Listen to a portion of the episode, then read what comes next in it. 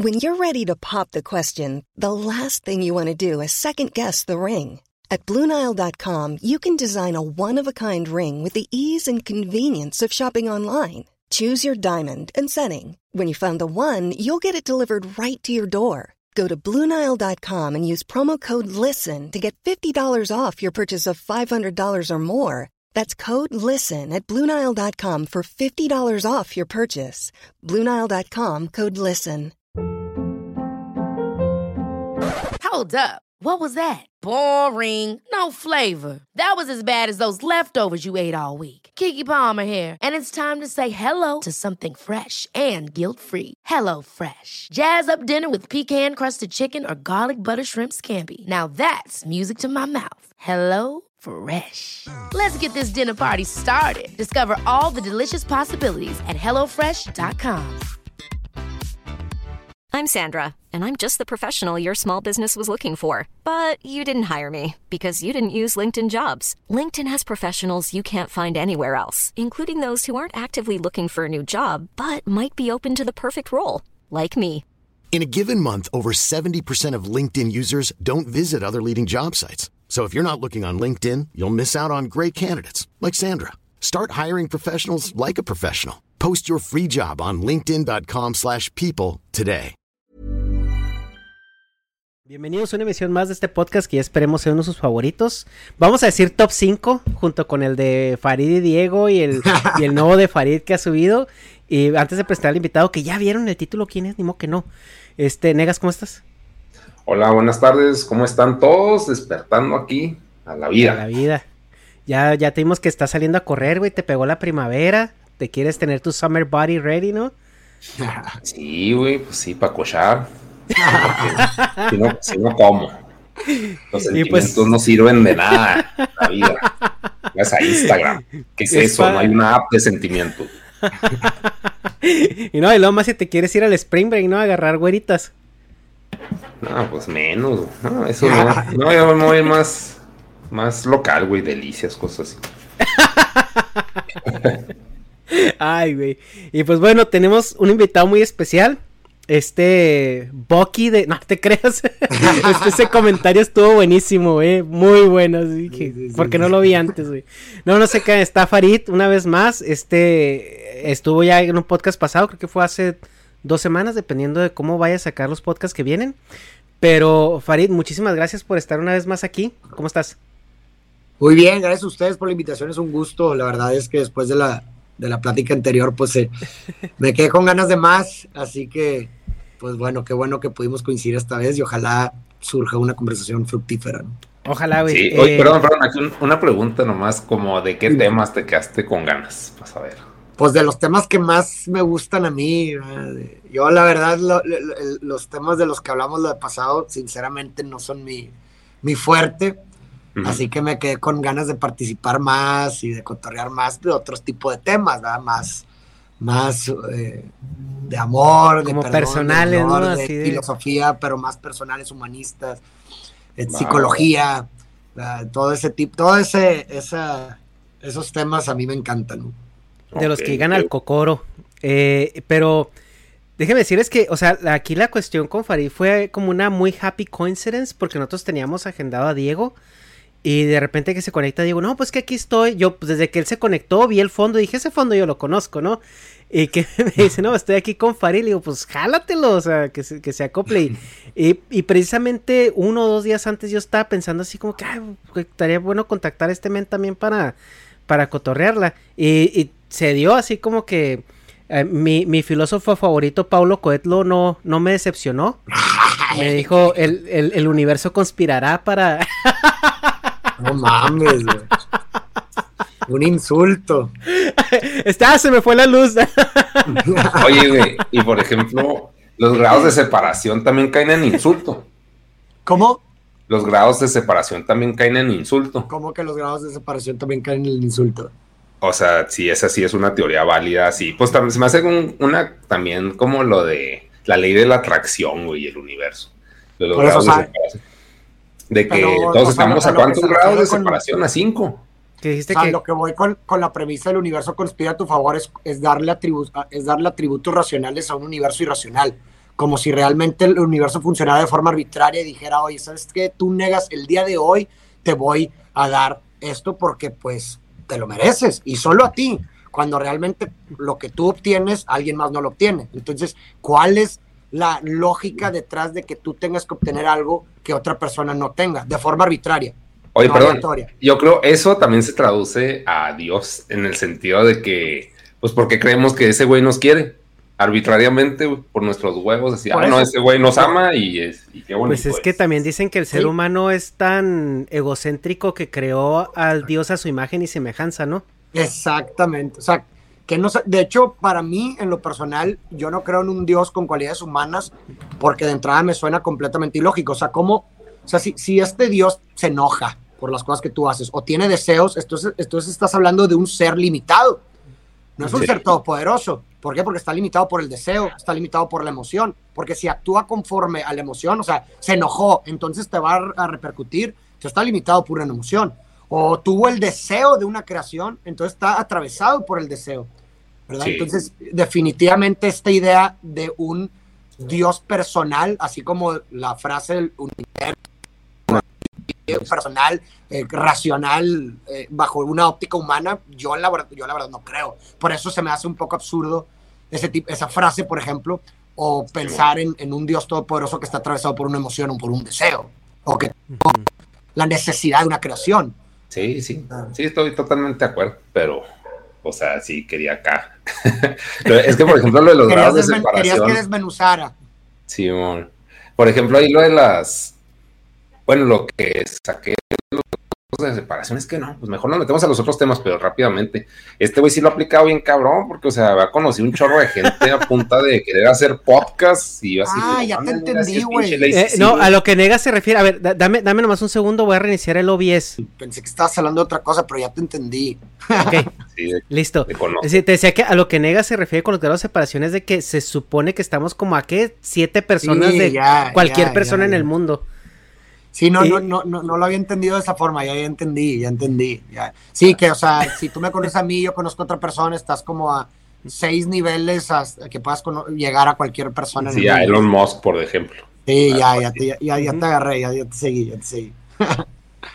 Puede ser, digo, tal vez. ¿Quién sabe? de hecho, Facebook, Facebook hizo un estudio de eso, ¿eh? Mm. Facebook hizo un estudio agarrando como los, friends, los amigos en común de todas las personas que tienen Facebook y llegó creo que a, ese número, o sea, creo que era seis o era cinco, o sea, que, estaban todos conectados a través de cinco personas máximo, algo así. Yo quiero, yo, quiero ver a, a, cuántos estoy de Scarlett Johansson, güey, pero ahí lo veo. Puede estar como a dos, pero pues Oye, barreras sociales no, Yo creo que eh, LinkedIn, sí están familiarizados con esa red. Claro. Mm. Eh, eh, ahí te dice, güey, o sea, cuando tú ves a una persona, te dice, you are second contact or third contact. O sea, te dice como cuántos contactos estás de esa persona. O sea, si eres first contact, es que es este, tienes nomás un intermediario o es casi mm. directo. O tienes como, o está dentro de tu mismo círculo de trabajo, social o regional. Sí está, está muy cabrón, güey. No el algoritmo que sacó LinkedIn está muy cabrón. Qué loco. Ok, ok, ok. Pero es que, sí, güey, ya el tema de las religiones y Dios es un tema también es que... Amor, güey. Sí, es, demasiado complejo, güey. Pues que a lo que dice, a lo que dice también Farid en ese aspecto es de que, eh, güey, pues como Dios, güey, que es pues, teóricamente como, bueno, como lo teoriza el Dios teísta del cristianismo, que es omnipotente, omnisciente y omni lo que tú quieras. Dice, no, es que el único propósito es que Él nos creó para que lo adoráramos. Ah, cabrón, o sea... Como, Entonces no es perfecto, güey. Entonces no es todopoderoso. Tuvo la necesidad de crear algo para que lo alabara. Entonces no era completo. Sí, de hecho, ya con eso ya es o tiene inseguridades, güey, o, se siente solo, no sé. Exactamente, entonces estás hablando de alguien que no es de algo que no es completo. ¿Cómo puede ser un Dios todopoderoso, creador de todo, no completo? ¿Cómo, güey? ¿Sabes? De que no, no, no puede ser, güey. Sí, Pero en fin. Pero bueno, hablando ahora sí de ya los temas eh, que, que, pues nos competen, ¿no? Pues no nos competen, güey, porque la neta no, no, yo no estoy en competencia para hablar de esos temas, pero a lo mejor el invitado sí. Eh, tú comentabas acerca, y sí he visto muchos podcasts que has hecho acerca como del amor, las relaciones interpersonales, y lo que rebotaba ayer de ideas con Egas es que para empezar hay que entender qué es el amor, ¿no? O sea, porque el amor es un concepto que es extremadamente subjetivo, cultural e incluso eh, temporal, ¿no? O sea, depende mucho del, tiempo donde el ser humano se esté desarrollando. Y veíamos que ha habido lapsos donde a lo mejor eh, algo que tú comentaste y, que se me hizo muy, muy como tuché. Es que el amor romántico que ahorita es el que nos meten por las novelas y todo eso, eh, inició en una, una, época no muy lejana donde estamos y mencionas algo de Shakespeare, donde se, se, prometía este amor eterno y esta persona especial cuando vivías 40 años, ¿no? En esta tierra, entonces, conocías, o sea, está, era muy pelada, ¿no? Pero ahorita que vives 70, 80 años y conoces a esa persona a tus 19, 17, ahí es donde es, donde es, completamente cómo funciona, güey. Entonces, si quieres, háblanos poquito acerca, pues, así como que de las bases, güey, el amor one on one. Sí, mira, yo me clavé mucho en el tema por lo mismo que que pues bueno, es, es algo que todo mundo experimenta de distintas formas y como tú lo mencionas, la, la fenomenología del amor es, es distinta, ¿verdad? A ver, a ver, déjame, déjame te interrumpo ahí. ¿Qué es fenomenología? ¿Cómo se experimenta el amor? Ok. O sea, la forma en la que yo te puedo hablar de cómo yo experimento el amor puede variar, puede ser muy diferente a la que tú lo experimentas. ¿Sí explico? O sea, yo, y, y bueno, todo este tema a mí me ha clavado mucho, que pues sí decidí como en los últimos dos años hacer así una investigación eh, profunda acerca de, del amor. A ver, hemos amado igual todas las épocas, los ideales del amor que hemos tenido en, en, diferentes épocas se han ido eh, reconstruyendo o han sido los mismos durante todo el tiempo, ¿no? Y he encontrado muchas, muchas cosas que se me han hecho muy interesantes y que por consecuencia, eh, pues bueno, me ha hecho llegar a una conclusión final acerca de pues, los, ideales, los ideales del amor per se. Contrario a lo que muchos pudieran pensar, eh, los ideales de, las relaciones amorosas no son espontáneos ni naturales, porque muchas veces creemos que es así. O sea, nosotros venimos al mundo, decimos, nos enamoramos y lo que tú quieras, y creemos que, que estas expectativas que nosotros tenemos de una relación son, son el deber ser, son naturales y espontáneas, así tienen que ser. Pero la realidad de las cosas es que todas estas expectativas, como tú bien lo dices, simplemente son producto de, la época. Son una mera construcción. Yo siempre hago la relación, por ejemplo, de la necesidad y el deseo. O sea, yo creo que definitivamente el amor parte de una necesidad fisiológica, si lo quieres traducir en un punto de vista biológico, de la perpetuación de uno mismo, la, perpetuación de, de, tus propios genes, ¿no? Ahí hay una, una especie de, cuestión fisiológica que de ahí se perturba cuando es atravesada por la palabra, por el lenguaje, y se convierte ya con todas las idealizaciones y todas las significaciones en algo más allá. Un ejemplo para entenderlo, el hambre. El hambre es una necesidad fisiológica, pero cuando es atravesada por la idea, por la palabra, se convierte en deseo en tanto que prefieres una comida sobre otra. Pero la necesidad fisiológica es la misma. ¿Sí explico? Entonces, partes de, de, esa necesidad fisiológica al ser atravesado por el deseo, el instinto se perturba por completo y ya tienes comidas favoritas sobre otras, cuando realmente lo único que necesitas es comer, güey. Si me explico? O sea, ya sea un bistec, güey, o, o, lo que lo sea. Que se ponga enfrente. No, no, un cadáver ahí, no cocinado. Entonces, Sí, entonces algo muy interesante fue que, por ejemplo, me clavé, me leí todo el Antiguo Testamento, no porque de cierta forma la cultura occidental es producto de, la tradición judio-cristiana, ¿no? o sea, nuestra cultura eh, eh, occidental surge del, del, Antiguo Testamento y, del Nuevo Testamento, ¿no? Sí, sí, sí. prácticamente, ¿no? Entonces me, eh, me leí el, el, Antiguo Testamento para ver cuáles, cómo eran las relaciones amorosas en ese entonces y pues se, eh, eh, se, supone que las personas en esa época tenían un vínculo directo con Dios, entonces pues Dios les decía que estaba bien y que estaba mal. iban a matar a los hijos a los montes y luego fíjate que no y así, ¿no? qué dichosa esa gente que tenía vínculo. ¿Quién sabe dónde quedó ese, ese poder de tener... Se llaman opioides, ¿no? Hongos psicodélicos, Algo, algo hay de eso en, en, la leyenda, ¿no? Que la zarza ardiendo era un hongo que se había metido este compa que vio que vio ahí un, arbusto en llamas hablándole. Sí, güey, o sea, tal vez sí, güey, ¿sabes? Pero tota-, total, güey, lo, lo que sí me hizo muy interesante, por lo menos en esta época, el Antiguo Testamento, es que, y esto es algo muy contraintuitivo para toda la gente que es creyente, por ejemplo, de la religión judio-cristiana y lo que tú quieras. Algo muy contraintuitivo es que la poligamia era permitida en el Antiguo Testamento. ¿Por qué? Porque el, el, propósito de las relaciones amorosas en esa época era la reproducción. Simplemente la reproducción. De hecho, hay, un, hay una historia ahí de quién era, Abraham o. Sí, Abraham. pues todos. Abraham que tenía, sus, tenía sus sirvientas y en ese entonces tener sirvientas eran concubinas, bueno, era como la era como la, la, doña, la dueña de la casa y luego las que atendían al marido cuando la otra andaba con dolor de cabeza. Exactamente, no, es que no me acuerdo si era Abraham o Jacob, no me acuerdo quién, pero tenía una esposa, creo que se llama Sonia, o Sandra, no me acuerdo, y el problema es que esta eh, no podía tener hijos. Sara, sí, Abraham y Sara. Abraham y Sara. Dios le permite a Abraham, bien conveniente, que tuviera relaciones con su criada, digo, con la, con la persona que les ayudaba en la casa para tener hijos con ella y que estaba permitido y que no había ningún problema. Entonces, su eh, tiene un hijo con, con la, empleada doméstica y luego ya le concede después que Sara pueda tener hijos y luego tener hijos. Entonces, el, el, propósito realmente de las relaciones amorosas era la mera reproducción, no había más. Y como tú dices, Salomón tuvo 600 esposas y 300 concubinas. Y, y, y Dios no lo condenó por eso, por la poligamia, sino que Dios lo condenó porque estas mujeres le estaban idolatrando a otros dioses. pero en ningún momento le restriega en la cara que, ah, tuviste muchas mujeres y por eso no, sino que las mujeres le estaban tratando de convencer que, en, que creían en otros dioses y lo que tú quieras. O sea, en, ningún, en ninguna parte, y esto es verdad, en ninguna parte del Antiguo Testamento hay una condena explícita a la poligamia. En ninguna parte del Antiguo Testamento. No, y de hecho había cosas que la reforzaban en el aspecto de que, por ejemplo, si, si, si tu hermano moría, tú tenías que agarrar a la esposa de tu hermano y tratarla como una esposa tuya, aunque pues, tú estuvieras casado, era tu responsabilidad. Y había, sí, había muchas cosas ahí, este, pues no, no, o sea, no líneas grises porque era algo muy cultural y algo pues que era, era, parte de.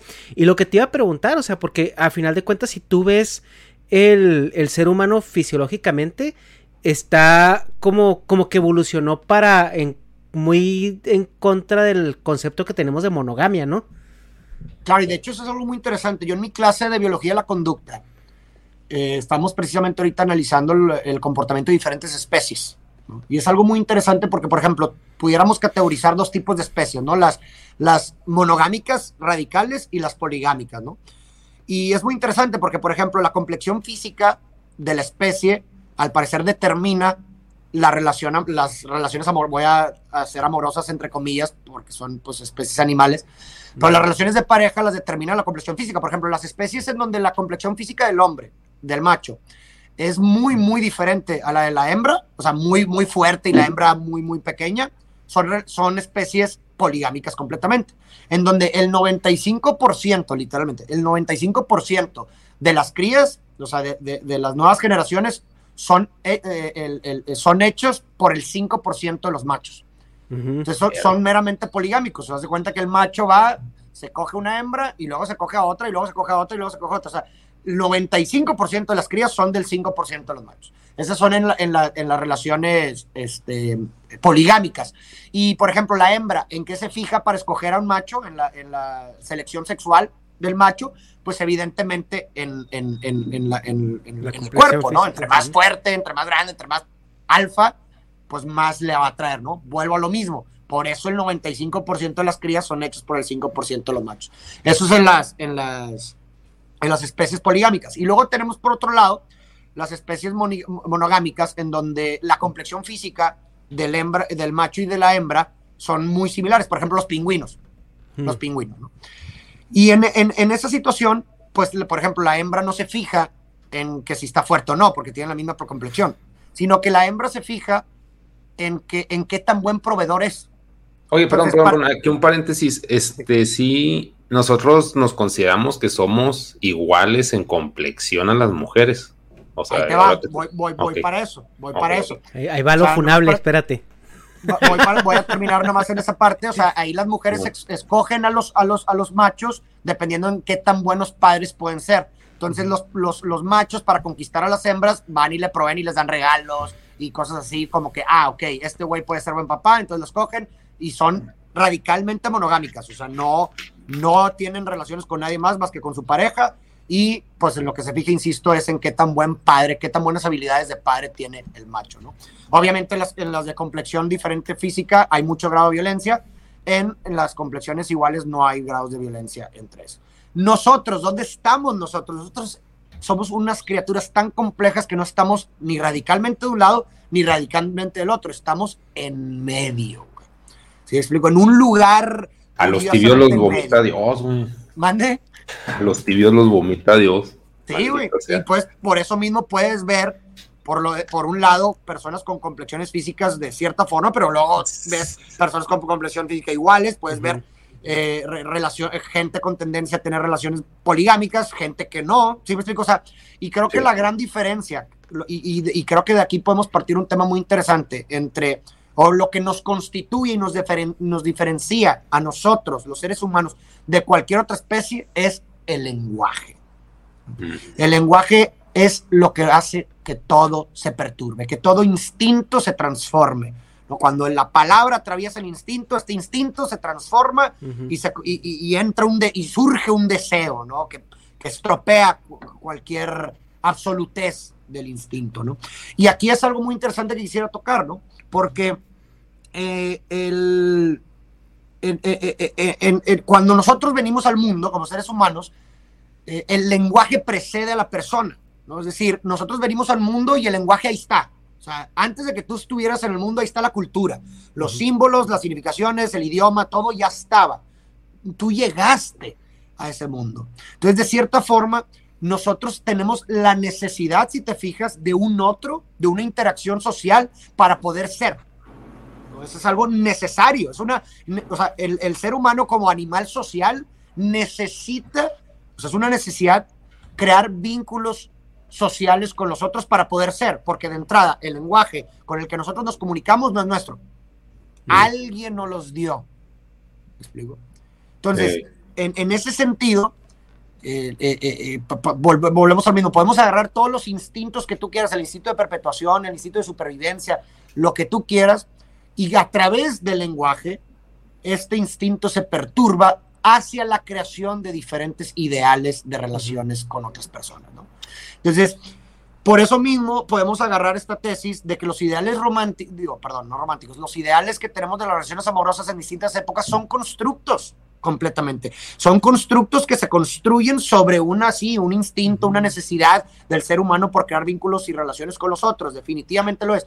Pero la, la, la forma o la superficie o ese constructo varía dependiendo de la cultura, de la tradición, del lenguaje. Cuando hablo de lenguaje no estoy hablando solamente del idioma, sino de los símbolos, idioma, uh -huh. eh, signos, etcétera, que están en la cultura que, que, nosotros nos tocó sumergir, ¿no? Entonces, por ejemplo, como lo que veíamos hablando en el Antiguo Testamento, pues ese era el, el lenguaje, como tú decías, de esa época, pues era la, la reproducción, entonces los ideales románticos, los ideales de las, de las relaciones amorosas venían siendo la reproducción, pero ¿qué pasa después?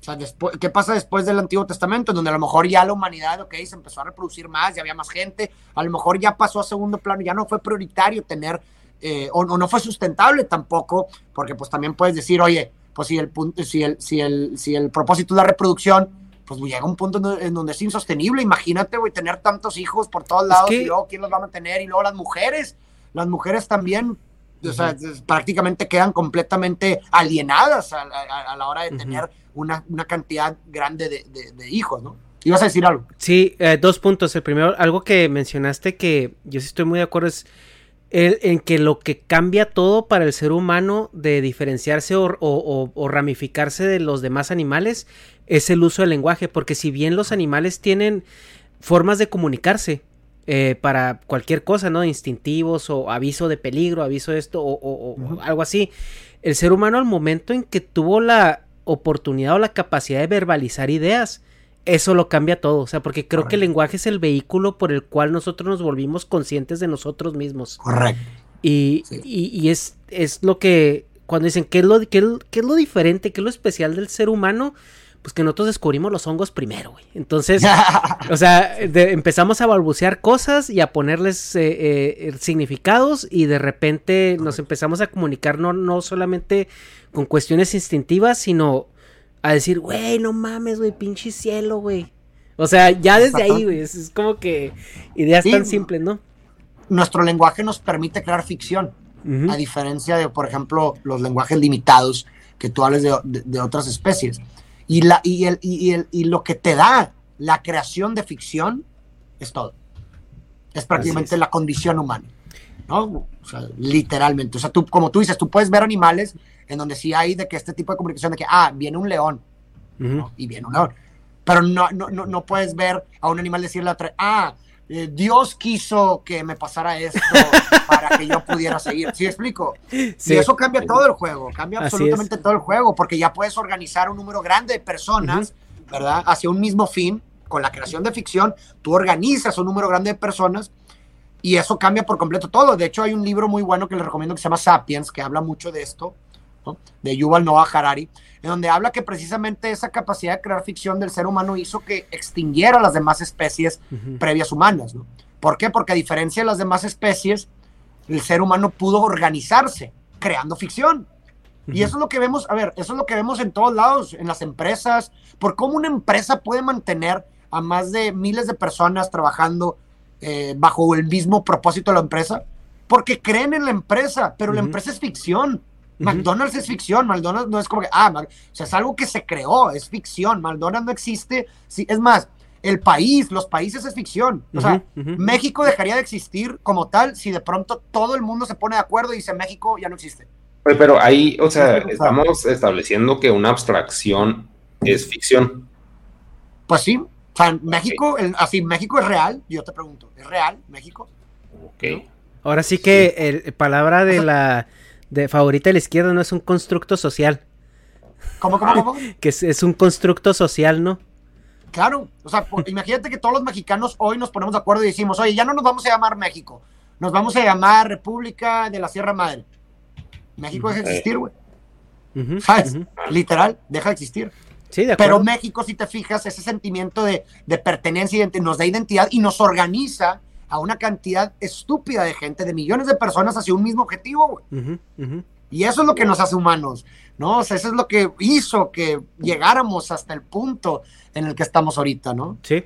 Y ya para retomar el tema que llevábamos ahorita con lo del de, ah, el sexo, la familia y todo eso, a lo que yo iba a decir es que yo siento que en un punto esa parte de la monogamia y la reproducción y todo eso cambió no tanto por la situación de que hay tantos vatos o tanta gente reproduciendo, sino porque empezamos a organizarnos en sociedad y al momento de organizar la sociedad, llevar una estructura social y coordinarla y controlarla y, pues por eso también se viene la religión, güey, o sea, la religión es una forma fácil de, de darle assets filosóficos a la gente sin que tengan la necesidad de buscarlos ellos y decir, esto es lo que se espera de ti, ¿por qué? Pues porque alguien más arriba dijo, güey. O sea, porque el, el, señor que le dio la gana que estemos aquí quiere que así te portes. Y eso que mencionas tú es sumamente importante porque entonces la categorización de la poligamia y monogamia no es una categorización, no es una métrica ni una medida moral, sino funcional, que es completamente diferente, porque muchas veces se confunde, muchas veces se confunde eh, eh, las categorías como morales o no morales, no, sí. no es moral o no, es simplemente funcional, como tú dices, sí, oye, ahorita pudieras eh, que la, que la norma sea la poligamia, no estaría tan seguro, güey. ¿Por qué? Porque sería un pedo funcional. Imagínate que, que, la expectativa normal, o sea, la normalidad, sea la poligamia. Ay, cabrón, todos los pedos que habría, güey. ¿Sí explico? O sea, si de por sí, ¿no? Entonces, pues te diría, bueno, no es que, no es que sea moral o no, no es moral o no. Eso, eso, pasa a un segundo plano. Simplemente es meramente funcional, es una medida funcional. Y como tú dices, con base en los contextos de la época y circunstancias de la época. A lo mejor civilizaciones muy pequeñas, ¿no? Tribus o, no, no, metrópolis, a lo mejor ahí sí el contexto permite que, ah, huevo, que la norma sea la poligamia porque se puede y, No, y además porque es, necesario, ¿no? O sea, si ves una tribu pequeña, o sea, la supervivencia de tu tribu depende de ir, es, la supervivencia es directamente proporcional a la manera en la que puedas reproducirte. Claro. En una sociedad avanzada y, una, y principalmente una sociedad tecnológicamente avanzada, la supervivencia depende de otras cosas. O sea, ya más te enfocas en la cuestión funcional, porque ahorita, si yo no tengo hijos, güey, o si Negas no tiene hijos, no se va a acabar la tribu, güey, no se va a acabar la sociedad. Exactamente, sí, completamente. Entonces, eso es una cuestión muy importante. Y después pasamos, por ejemplo, a una época previa romántica, en donde pues podemos ver cómo las relaciones amorosas eran meramente convencionales, eran, eran, eran para recibir algo, ¿no? Utilitarias, ¿no? Completamente. Sí, de oye, te voy a dar a mi hija y tú me das a tu hijo, se van a casar y vamos a unir tierras, güey, ¿no? O, si me explico, eran meramente pragmáticas, no había, el instinto pasaba un segundo, a, prácticamente, no, no, importaba el instinto, no importaba si sentías algo o no por el otro, lo, importante era lo que, la ganancia, era meramente utilitario, pragmático. Y obviamente, pues eso es una tesis, no es una tesis radical, absoluta, ¿no? Porque es demasiado pragmática. Y viene el romanticismo como una antítesis de lo pragmático, ¿no? El, romanticismo, pues viene, haz de cuenta, harto y, asqueado de la parte pragmática, ¿no? Entonces, por consecuencia, le da un valor absoluto al instinto.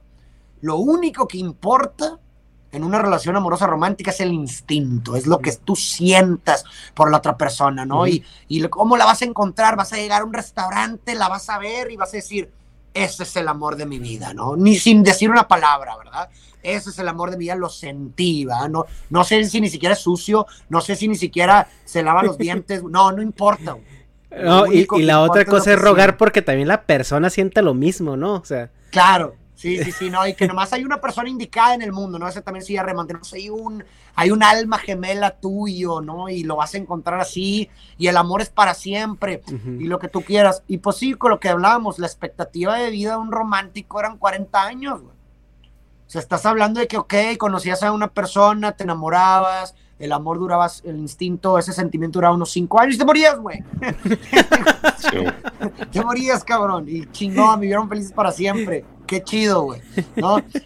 Pero, pues la verdad. Oye, ¿será, ¿será que por esas expectativas de vida que manejamos hasta recientemente, güey? Porque pues, estamos hablando que ahorita el hecho de que vivamos tanto es algo eh, no llevamos yo creo ni una generación que, podemos alcanzar de manera homogénea estas expectativas de vida.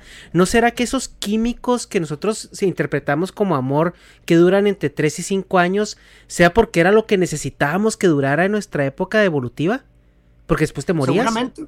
Puede ser, güey. O sea, puede ser definitivamente que, que, nuestra, que, el, que, que, que la inmediatez en la que están haciendo los cambios contextuales y culturales ahora nos ha sobrepasado nuestra nuestra parte evolutiva, definitivamente, ¿no? y, digo, hay un experimento muy, muy interesante que también vi en clase de la dopamina, güey. La dopamina es, esta, este neurotransmisor o hormona eh, del placer y de la motivación, es lo que te produce hacer una conducta. ¿Sí me explico? O sea, ante la señal de una actividad, lo que hace que te dirige, produzcas la conducta dirigida hacia, hacia el objetivo es la dopamina. Y estuvo muy interesante porque eh, en, en, agarraron dos grupos de relaciones, un grupo de, que llevaban poco tiempo de andar y otro grupo en donde llevan ya más de cinco años de andar.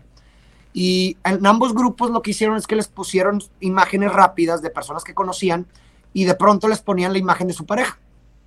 Y obviamente estaban eh, midiendo y checando cuáles eran las reacciones químicas que se producían en el cerebro. Y en las, estuvo muy interesante porque las personas que llevaban poco tiempo de, de andar con su pareja cuando salía la imagen de su pareja se producía dopamina. ¿no? Ay, no mames, emoción, ¿no? Y qué chido.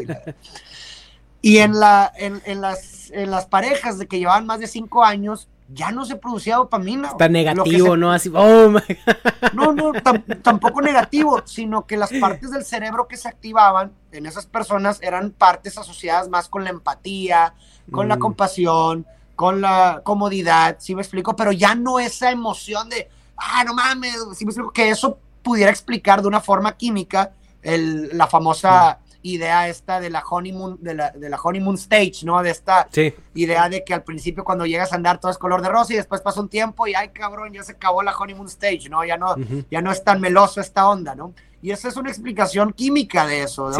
Realmente sucede, no se trata de, si me explico, de algo personal hacia la otra persona, simplemente pues son formas en las que opera nuestro, nuestro sistema que influyen en nuestra conducta. Obviamente hay formas, hay formas definitivamente de poder jugar con eso durante tu relación. Es como que estás condenado a nunca poder volver a experimentar dosis dopamínicas y de emoción durante toda tu relación. Por supuesto que no, pero es algo que explica definitivamente cómo esa emoción o ese instinto que los románticos agarraban como el rey y como lo máximo, pues realmente no es, a largo plazo, no es sostenible, güey. No es sostenible sostener una relación a pura dopamina, güey. No es sostenible eh, tener una relación a puro instinto y a pura emoción. ¿Por qué? Porque eh, eh, esa parte en algún punto se puede caer, güey. ¿Y qué va a pasar cuando se caiga? ¿Qué vas a hacer, güey?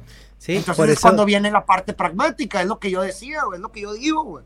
¿Sí explico? O sea, a ver, si vas a vivir el resto de tu vida con una persona, güey, pues no puedes, no, no puedes eh, fiarte exclusivamente del instinto, porque aparte el instinto nos engaña, ¿eh? Aparte, y no, lo- lo- nos hemos dado cuenta. O sea, imagínate que una persona que se siente atraída por una por otra que le pega y que el- y que abusa de ella o de él ah pero es que no el, instinto incluso, yo la mira, amo Vete, a, a cosas un poco más sutiles, ¿no? Que a lo mejor, pues, yo cuando estaba en la prepa y estaba enamorada de mi novia y pues no, eran cosas que no veías, ¿no? Como, o sea. ¿qué tal si... Y no lo, no lo digo porque mi novia de la prepa haya tenido esta situación, pero, o sea, ¿qué tal si a lo mejor viene una familia muy, muy conflictiva, güey? O sea, una familia que siempre está metida en pedos, que siempre está esto de acá. O sea, dices tú, ¿realmente quieres pasar todo, el- o sea, toda tu vida con una persona que lo único que te va a acarrear es estrés, conflictos, eh, Claro, vas a tener que andar viendo por qué están haciendo ahora los hermanos o los papás o esto o aquello. O sea, eso también influye y se escucha muy Claro, culero. Entonces, o sea, la, la tesis que tú decías de lo pragmático, la antítesis de lo romántico, yo creo que la síntesis es cásate a los 30, ¿no? No, no, y, y- y digo, obviamente, pues cada quien, ¿no? Pero, pero creo que la, una buena síntesis es, es precisamente ese punto mágico entre lo pragmático y el instinto, güey. O sea, porque yo me he dado cuenta mucho, ya después de, de, pues, todo este estudio y, y análisis, en que efectivamente sí existe, o por lo menos acá donde vivo con mi círculo cercano, sí existe un estigma hacia lo pragmático. Bastante, bastante plasmado. Es decir, o sea, yo sí, yo sí he visto, escuchado a personas decir, opinar de otras de que, ah, qué interesada persona que nomás se, que, que nomás se fijó en la otra persona porque Por tenía apellido, estabilidad ¿no? financiera, Ajá. ¿no? Y yo, y yo- y- pero, pero realmente una connotación negativa, como de que no deberías de fijarte en eso, lo único importante es sentir algo por el otro, ¿no? Y digo, güey, pues realmente si te pones a pensar, eso va a repercutir en tu vida, güey.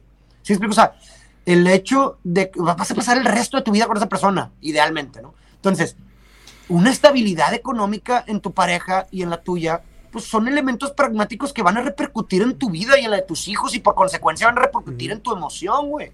En tu, en tu bienestar emocional, güey.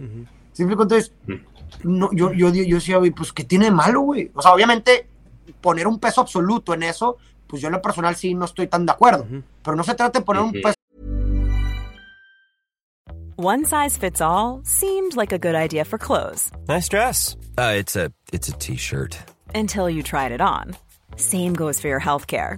That's why United Healthcare offers a variety of flexible, budget friendly coverage for medical, vision, dental, and more. So, whether you're between jobs, coming off a parent's plan, or even missed open enrollment, you can find the plan that fits you best. Find out more about United Healthcare coverage at uh1.com. That's uh1.com. Ever catch yourself eating the same flavorless dinner three days in a row? Dreaming of something better? Well, HelloFresh is your guilt free dream come true, baby. It's me, Gigi Palmer. Let's wake up those taste buds with hot, juicy pecan crusted chicken or garlic butter shrimp scampi. Mm. Hello Fresh. Stop dreaming of all the delicious possibilities and dig in at HelloFresh.com. Let's get this dinner party started.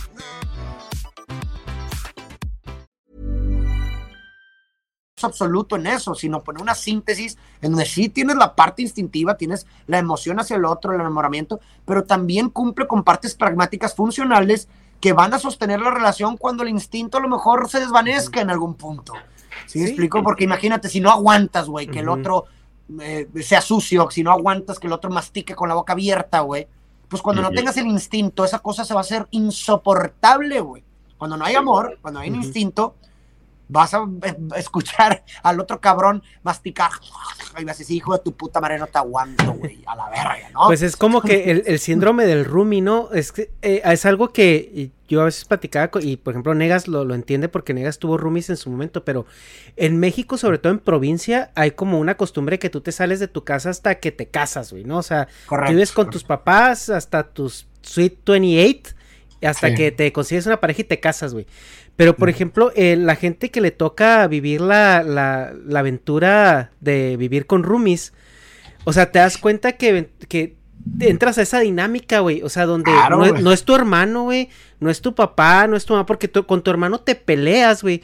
Pero tú piensas que es algo natural de, de tener un hermano, güey. Que te peleas con él.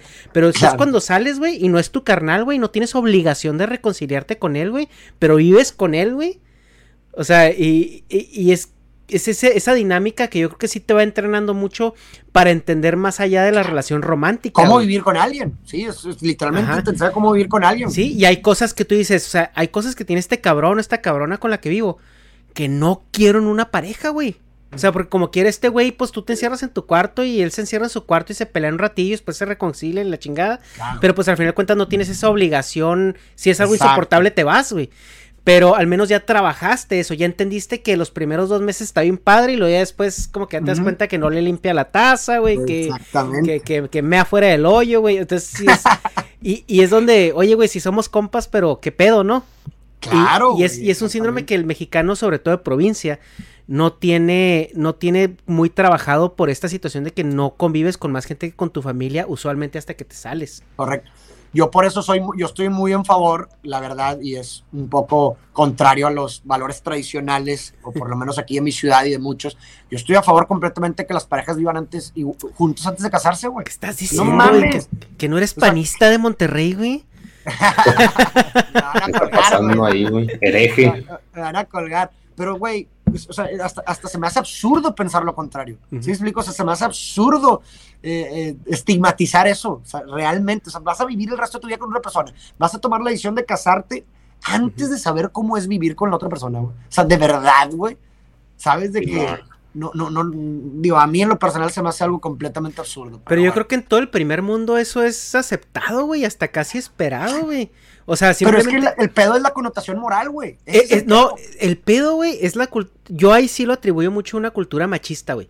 Porque si te fijas, cuando se van a vivir, cuando se ¿Para van a vivir pones juntos, güey. nomás con cultura, no, güey? ¿Para qué lo tachas de machista? No, es que, mira, es que sí, bueno, al menos yo lo que he escuchado al respecto, a lo mejor, corrígeme, a lo mejor estoy mal, pero que dicen es que, ¿cómo te vas a vivir con él sin casarte? O sea, qué huevos de cabrón, que no sé qué. Y lo del vato, o sea, lo ven como, al vato lo ven como si se estuviera aprovechando de la morra, así como que, ay, pues no, no está segura, ¿no? O sea, como que la morra no tiene esa seguridad del matrimonio y esto y aquello.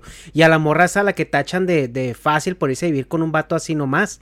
Entonces, yo también siento que eso, o sea, dentro de lo moral, es como que más a lo, a lo machista, por así decirlo. Pues, cómo la definitivamente ves? se pueden dar esos casos, como tú dices, a mí en lo que me ha tocado ver es más que nada, yo lo interpreto como una cuestión moral, porque está completamente sujeta Mm. a, los, a los valores religiosos. ¿no? Y, eh, y pues México en sí es un país Sí, sí, religioso, güey, ¿no? Entonces, la idea que está detrás de irte a vivir con tu pareja está como que, ah, implícitamente la idea de que vas a tener relaciones sexuales, vas a dormir con él. Ese es el problema, ¿verdad? Más que nada. ajá, exacto. Ese es el güey, o sea, problema. realmente ese es el. Ese es el pedo. O sea, y, y lo, lo bien curioso es que nadie, o sea, nadie lo menciona. O sea, nomás menciona, no, no puedes, de que no, vivir con tu pareja no está bien antes del matrimonio. Pero lo que está diciendo Ajá. implícitamente es que no quiero que cojas, güey, antes que te cases, güey. Eso es lo que están diciendo, güey. Porque ese es el premio del matrimonio, ¿no? El Pseudo diario. premio, güey. Pseudo premio, ¿sí me explico? O sea, Simón. que, que esa es otra, otra de las críticas también que, que me parece que le podemos hacer al romanticismo, es esta idea de, de, de- de mostrar el sexo como la manifestación suprema del amor, güey. O sea, el, el romanticismo liga el amor con el sexo en tanto que, insisto, la prueba o la demostración más cabrona de amor es la relación sexual. Cuando realmente es que no, güey, puedes tener sexo sin amor, cabrón. ¿Sí? O sea, no tienen que estar directamente ligadas, güey. Y aparte, ¿qué? O sea, si estás hablando de eso, entonces, ¿qué va a pasar con una pareja que a los 70 años no pueda tener relaciones sexuales satisfactorias? ¿Qué va a pasar? Ah, pues ya no te puede mostrar amor, la demostración más fuerte de amor. Pues no, güey. ¿Sí explico? O sea, o no va a funcionar su relación porque no pueden tener relaciones sexuales Ujú. satisfactorias. Pues no, güey. ¿Sí explico? Sí, no, no. me parece que sea el caso. Entonces, esa es una crítica que hago porque definitivamente no, no- no- una cosa no es la otra, güey. ¿Sabes? O Ujú. sea, Simón. pero pues bueno, pues eso también lo, lo- lo hemos heredado de, de- de estos ideales románticos y que creo que poco a poco nos hemos dado cuenta de que algo, algo está mal. güey. O sea, yo sí veo que poco a poco, eh, por lo menos cada vez las nuevas generaciones están dando, nos estamos dando cuenta de que, a ver, hay algo mal aquí, güey. ¿Sabes? O sea, como que la expectativa no está coincidiendo con la realidad, pero no nada más con mi realidad, sino con la intersubjetividad. Y cuando yo ya no soy el único, sino cuando muchas personas dentro de la intersubjetividad también están lidiando con el problema, entonces ya nos estamos dando cuenta que tal vez sea preciso construir un nuevo ideal post-romántico del amor más ad hoc a nuestros contextos y circunstancias. ¿no? Que eso, bueno, yo lo veo mucho acá, sobre todo en Estados Unidos, donde, sobre todo en las grandes ciudades, y, yo creo que también en Ciudad de México, ¿verdad, Negas? Como que ya eso ha cambiado un poco porque eh, acá no es de que los padres abiertamente les digan a los hijos vayan y cojan, o sea, pero no es así como no es así como que, ay, tabú, no sabía que mi hijo veía porno, ¿sí me explico?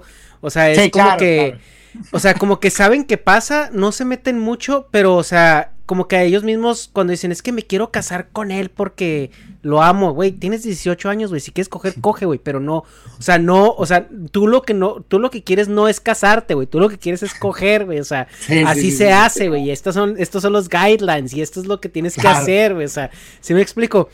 Y en México no, güey. O sea, yo, yo sí siento que ese pedo es muy cultural, güey. Y lo que ahorita está, está este, evitando que migre esa, eh, que lleguemos a, una, a una síntesis de, lo pragmático y, el, y, el, y, lo, y lo, utilitario, digo, lo utilitario y lo, instintivo. Y lo, instintivo. Es, es precisamente esas barreras culturales que traemos, güey. O sea, si te fijas, México su cultura es, es muy bonita por algunas cosas, pero es muy culera por otras cosas, güey. Y no, y tenemos mucha reticencia, güey, a cambiarla, porque está muy adherida, güey. Y es lo que yo siempre le digo a Negas, que la cultura del mexicano está muy, está inherentemente relacionada con el catolicismo. O sea, como toda, toda como el cimiento, güey, de la cultura mexicana es, es la Virgen de Guadalupe, güey. Entonces, ¿qué es lo que pasa, güey? cuando tus acciones van en contra de tu cultura. Y, no nada más eso, o sea, que vives dentro de un lugar donde tu cultura impera. No, está, bien cabrón porque eso crea disonancias cognitivas y, y, identidades, eh, identificaciones sociales también negativas. Porque cuando de pronto tu identidad individual choca con la identidad social, se pronuncia una disonancia cognitiva, cabrón, ¿no? Y, empieza pues haber muchos problemas, tanto identidad como personales, mentales y lo que tú quieras, ¿no? Pero sí, lo que tú dices me parece sumamente acertado, que estamos muy, muy, muy ligados a, la, tradición cristiana aquí y por consecuencia eso dicta nuestra, las normas o el status quo de lo que se supone que es lo que deberíamos de hacer. Pero aquí lo importante me parece, o lo, que estaría padre que la gente también se pudiera llevar de esta conversación es precisamente ese cuestionamiento, porque muchas cosas pasan. Hay un, hay un, hay un video que me encanta de el traductor de Martín Heidegger, se llama Rivera, en donde menciona algo que duró 30 segundos lo que dijo, pero se me quedó muy grabado, y creo que, creo que tiene mucho que ver con lo que estamos hablando, que él decía que las cosas, peli las, las cosas simples son las más peligrosas, porque pasan desapercibidas y sin embargo a ellas les hemos apostado la vida. ¿Y a qué se refiere esto con esto, Rivera? que las cosas simples, es decir, esas cosas que damos por sentado, son las más peligrosas, porque aquellas que damos por sentado no les ponemos foco. Las damos por sentado, se nos hacen naturales, así tienen que ser y por consecuencia no las cuestionamos. Pero a esas mismas hemos apostado nuestra vida. Sí, o sea, a esas mismas hemos apostado nuestra vida. Oye, perdón, un ejemplo así bien trivial que puede ser hasta el acomodo del cuarto, güey, cómo está la cama.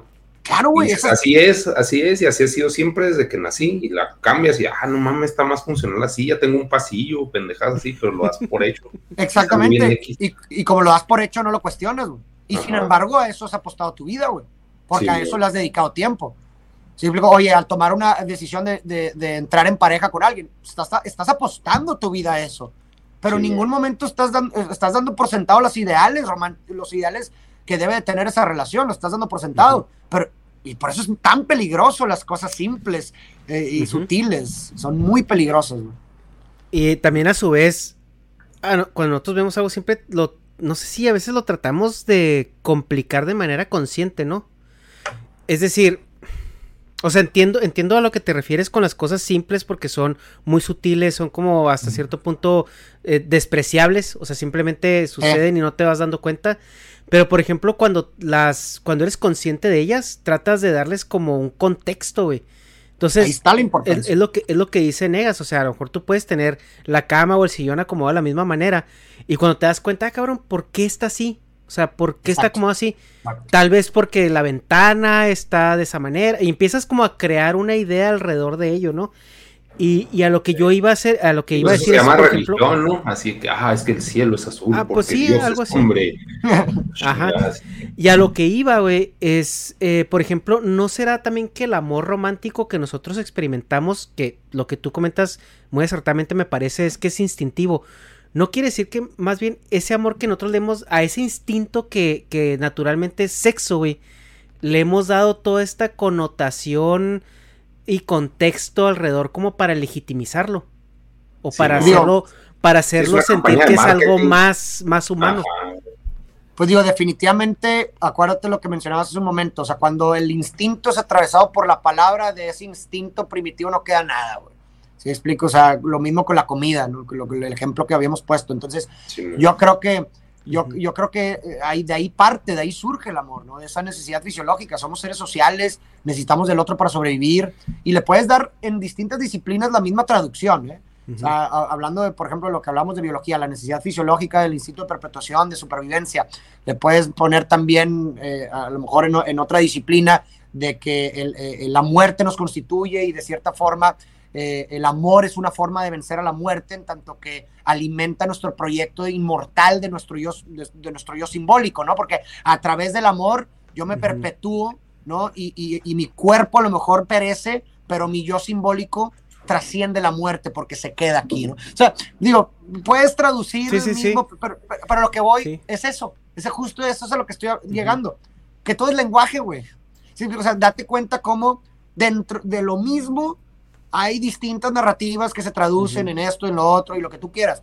Pero el- lo que lo perturba o lo que, lo que lo transforma es el lenguaje, ¿no? Y como nosotros seres significadores y racionales estamos condenados prácticamente a significar toda nuestra realidad.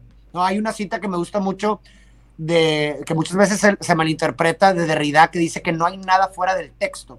Y a lo que se refiere, bueno, lo como yo lo interpreto es que se refiere que lo que no puedes verbalizar, lo que no puedes poner en un texto, no existe para ti. O sea, no, sí existe, pero no existe para ti. O sea, si yo te digo en este momento, oye, sa- de que conoces este lugar que se llama Chaquiselaclá, pues no vas a decir a chinga, no, güey. Porque no estaba dentro de tu sistema lingüístico, no podías verbalizarlo. Y si no lo puedes verbalizar, no existe para ti. Pero ahora que ya se introdujo ese texto en tu sistema texto, en tu, en tu sistema de información, ya existe para ti. Entonces, lo mismo sucede. si- ves, No, no, hay nada por el texto. Es que me acordé de, de algo que me pasó este. eh, pues cuando recién me vine a vivir acá a Estados Unidos. Este, Ajá. pues nosotros viviendo en México, conoces eh, los negocios, eh, pues americanos, ¿no? En México.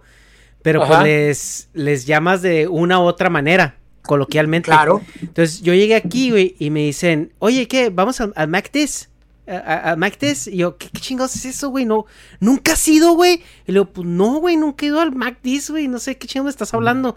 No, güey, vamos a ir, güey. No mames, güey, que nunca has ido. Era un McDonald's, güey. Pero le Pero decían ¿cómo Mac, güey. Exacto, güey. Exacto. Y aparte lo más interesante de todo es que si te fijas, cuando, nos, cuando hablamos de una cosa o de un texto, tenemos que utilizar otro texto, güey. O sea, si yo te digo, ¿qué es el amor? Este es un texto, ¿qué es el amor? Y tú me vas a contestar con otro texto. Y luego si te pido otra, si te hago otra pregunta, me vas a contestar con otro texto. O sea, no hay nada fuera del texto. Sí. Si, si- si entiendes, ¿no? Entonces, lo mismo es lo que digo del amor. O sea, digo, finalmente como seres eh, eh, que, que tenemos que significar y lo que tú quieras, pues finalmente estamos condenados a textualizar el amor, güey. Y todo, toda la Ujú, realidad. ujú. Es nuestra, es nuestro, el texto, el lenguaje es nuestro instrumento con, a través del cual nos relacionamos con el mundo, ¿no? Que es, es lo chido y a la vez como nuestra misma condena, ¿no? Porque al momento en que nosotros le demos... Sí, o sea, porque la, la podemos, podemos joderlo bien cabrón, güey, porque como tú dices, o sea, ahorita a lo mejor negas, tú y yo entendemos que el sexo y el amor son cosas aparte, güey, hasta cierto Claro. punto, pero ya cuando tú contextualizaste que el amor es sexo, güey, ahí es donde metes el conflicto bien cabrón y pensando sobre todo en los adolescentes, güey, porque los adolescentes No, y ni siquiera por- lo pueden afirmar así, perdón, perdón que te interrumpa, o sea, no puedes Sí. llegar a, a alguien y decirle, es que el sexo es amor, güey, porque no, también eres el diablo, güey. A pesar de que es la pinche definición, güey. Eh, sí, güey, pero pues tú cuando. Tú cuando estás adolescente, güey, y traes la pinche hormona, güey o sea, sobre todo, o sea, la mujer busca instintivamente como esa parte. Porque también las mujeres traen las hormonas, güey, pero las, las manejan de, manera diferente. Y por el contexto cultural, ellas buscan como alguien que mínimo les demuestre que las ama, ¿no? Y el vato, pues, finge ese amor, güey, para conseguir lo que instintivamente quiere en ese momento, güey. Entonces, e, ese es como la, la, lo que tenemos que disasociar un poco, güey, porque por eso pasan todos los problemas sociales que tenemos relacionados al, al, sexo de, adolescentes, güey. O sea, porque eh, estigmatizamos tanto esa parte, güey, y la tenemos tan ligada a un sentimiento que no, no tiene, si, si no, nada, no tiene mucho que ver con con, con, con el amor, güey, o sea, con, ese sentimiento. O mínimo, o sea, no ponerlo de que nunca tiene nada que ver, o sea, a veces puede tener algo. Sí, hay, no, sí, sí, hay intersecciones, ¿verdad? O sea. Simón. O sea, tampoco así, no, nunca. no, pero lo que yo me refiero es que no, no necesariamente o sea, uno es del otro, güey. O sea, una cosa es una necesidad fisiológica y la otra cosa es, es, un pedo ya más complejo, ¿no? O sea, que... Oye, perdón, yo, yo alguna vez definí el amor como calor, güey. O sea, así de que no, pues estar calientito, por ejemplo, en invierno, si quieres, ay, el apapacho y la chica, qué rico, mami, la chica. Pues pero luego, o sea, llega el verano y es quítate la chingada, o sea, quieres coger y ya, pero no, no quieres estar así románticamente, bueno, abrazados. Y también por eso dicen, ah, es que es bien frío. Y así, ah, chingada, es frío porque no es caliente, porque no es cálido y a lo mejor, y a lo mejor hasta eso es, parte de la evolución, güey, para procrear en, en invierno y que nazcan las crías en primavera. Sí, también por eso es el amor de madre, pues que buscan el calor, o sea, se van a las, o sea, las crías se van con la mamá porque está más calientita, porque está más grande, güey. Y por lo general guardan más grasa, entonces como que bueno, así lo definí por mis huevos, ¿no? Pero. no, y de hecho, ahorita que mencionaste algo, otra cosa que les quería compartir acerca del tema, es que me estoy moviendo porque se me apagó la luz afuera. Sí, sí. Es este, sobre la etimología, que esto está muy interesante, sobre la etimología de la, de la palabra amor, porque también, o sea, creo que para poder entender una palabra, mm, bueno, por lo menos yo pienso que es, es, es preciso empezar por la etimología, güey, porque finalmente esa palabra se construyó de algo, ¿no? O sea, de una idea. Y lo que está bien interesante es que la palabra amor se compone de dos partes, ¿no? Que es ama, que hace referencia al llamado del bebé a su mamá, o sea, ama, ama, y or, que en latín hace referencia a un efecto de, es decir, amor por etimología sería el efecto de la madre, mm. literalmente. Y y lo que está bien interesante es que, bueno, yo lo que hice fue que después de ahí me dije, bueno, pues si el amor es el efecto de la madre, habría que entender o primero decir qué es ser madre, ¿no? Pero desde un punto de vista fenomenológico, o sea, no, cuando, acuérdate, cuando hablo de fenomenología es cómo se experimenta el ser madre, o sea, no necesariamente, ah, pues la madre es la que tiene el hijo, pues no necesariamente, porque si hablamos de la experiencia del ser madre, de la actividad del rol ideal de la madre, eso lo puede desempeñar cualquier persona, no necesariamente la madre biológica. Entonces, yo me puse a pensar y dije, bueno, pues ¿cuál es el propósito, el objetivo del rol de madre eh, en sí? Y, y pues si te pones a pensar, como el ser humano venimos a este mundo indefensos, necesitamos del cuidado del otro, primordialmente o idealmente la madre, para poder ser. Entonces podemos llegar a la, a, la, idea de que el propósito, el objetivo del rol de madre es el desarrollo óptimo de otro ser. O sea, porque dentro del de, rol de madre está que ese que el hijo puede desarrollarse, porque sin su rol, sin su actividad, no se muere, güey. Si, si, una, si, si tú dejas a su merced a un recién nacido, muere. Simón. Entonces, así también pudiera, o sea, no sé, yo me puse a pensar en una, en una bonita concepción, tal vez, bueno, para mí me parece muy bonita, como esta idea de que todo acto que perpetúe o que fomente el desarrollo óptimo de otra persona es un acto de amor. Mm. Simón. Pues y eso implica escuchar al otro, ser empático con el otro, no suponer lo que el otro quiere, sino preguntarle primero. Eh, un abrazo es lo que hace la madre. O sea, hay, hay un estudio incluso que, que, que, demuestra algo muy, muy, muy fuerte que en los orfanatos eh, un, alto porcentaje de bebés que no recibían abrazos moría, güey. Hmm. Entonces, un- en ese sentido, un abrazo es un acto de amor. Un abrazo es amor, güey. Sí, ¿Sí me explico? Entonces, o sea, no sé, o sea, eso lo, lo llegué de esa etimología y me parece algo muy bonito y creo que va muy de la mano con lo que decías ahorita de que no, pues para mí amor es calor, pues estoy acostado y la chica, pues sí, güey.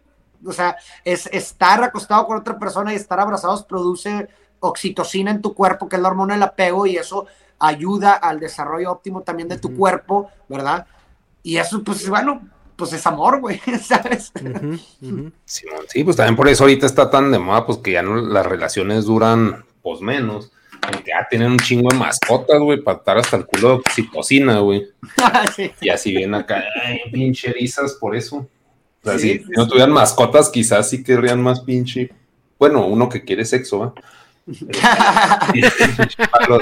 Por Otro- tanto, se, se pagarían con abrazos, sería recíproco, porque yo te estoy dando oxitocina y tú me estás dando, pues, ¿qué, qué chingados es cuando coges? ¿No es, es otra, no es serotonina Dopamina. o dopamina? Ajá. Cuan- dopamina. O sea, Es un trueque ahí de drogas, uno por otro, y quedamos a gusto los dos, güey. Pero, o sea, pero si ya estás hasta el culo oxitocina, ya tú ¿Me nomás. dan- ¿puedo, ¿Puedo prender un cigarro? ¿Me dan permiso? Sí, dale, dale. Pues sí, güey. Es que me, me encanta. A ver si no me da Cuando, pero. cuando ya me meto mucho en la conversación, me encanta prender. Eh, ahorita acabando el podcast me baño para que se me quite el olor, güey, a cigarro. Oye, otra Oye, cosa muy, sí. muy importante también creo que cabe mencionar sobre este tema del amor es que, pues, y digo, esto es algo muy consensuado en psicología, ¿no? Que las expectativas, o sea, que, que, que tu- lo- eh, tus primeros vínculos significativos determinan de cierta forma las expectativas que tú tienes dentro de tus futuros vínculos significativos, ¿no? O sea, las relaciones de tus padres, con tu madre, etcétera, con los, las- Sí. los primeros vínculos significativos que tienes, lo que sucede ahí determina en gran medida lo que tú vas a esperar en una relación futura. Entonces, esto es algo muy interesante. ¿Por qué?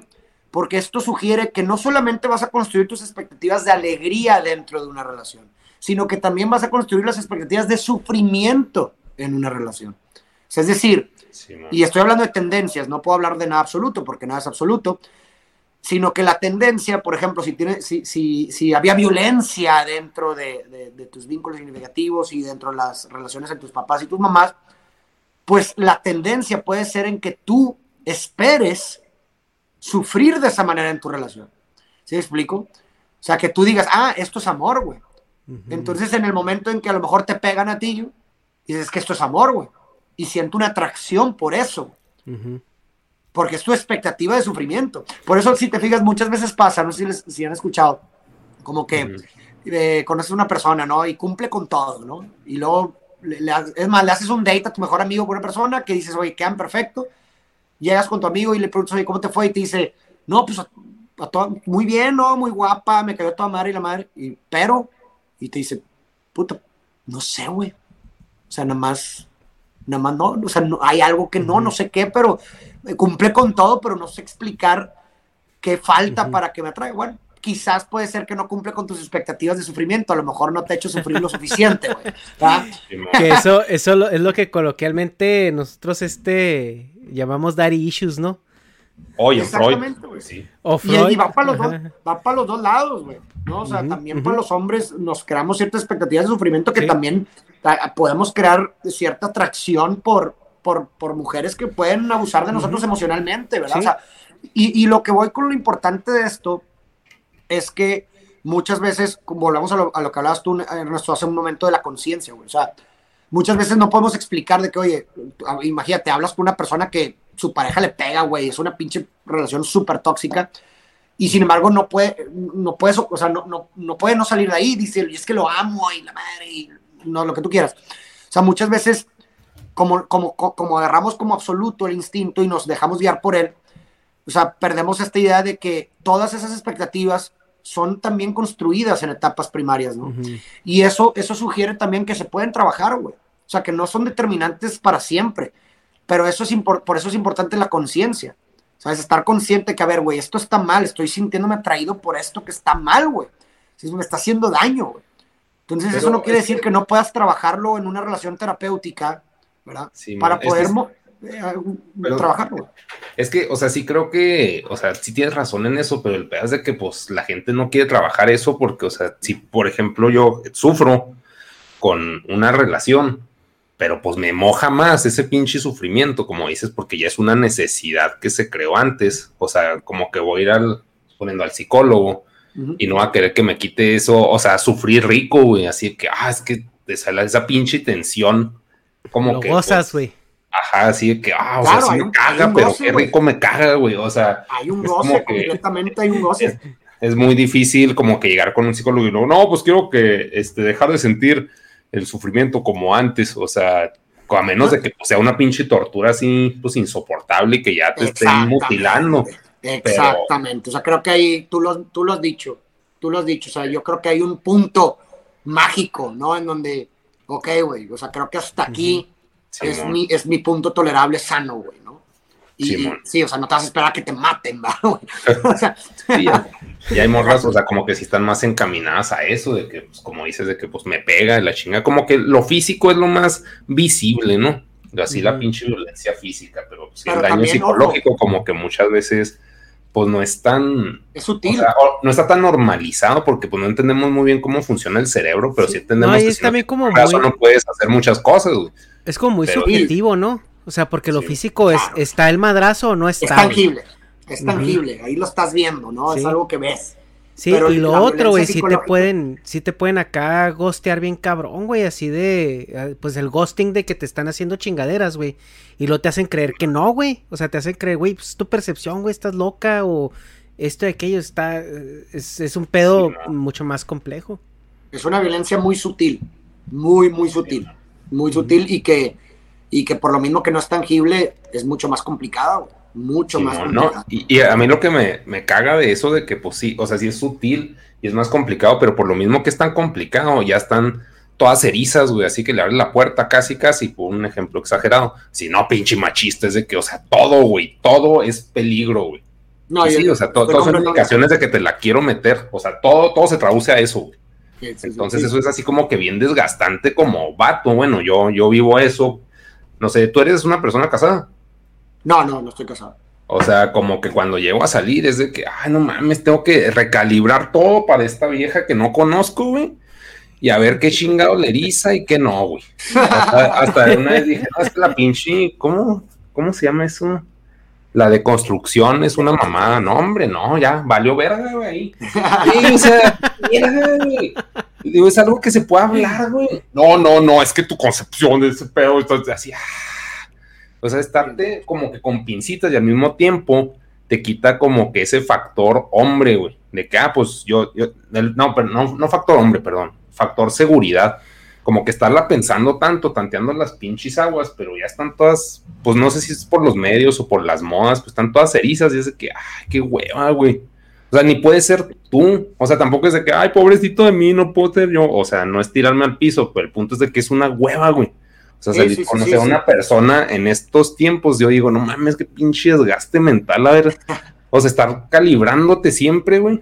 Y, más, que- y también más que en los tiempos, en, en las edades, ¿no? O sea, porque cuando eres adolescente eh, hay otros factores que influyen, pero ya mientras más vas haciéndote viejo, güey, o grande, como que ya sí se mete mucho el pedo idealista de, o sea, de tus creencias y todo eso, güey.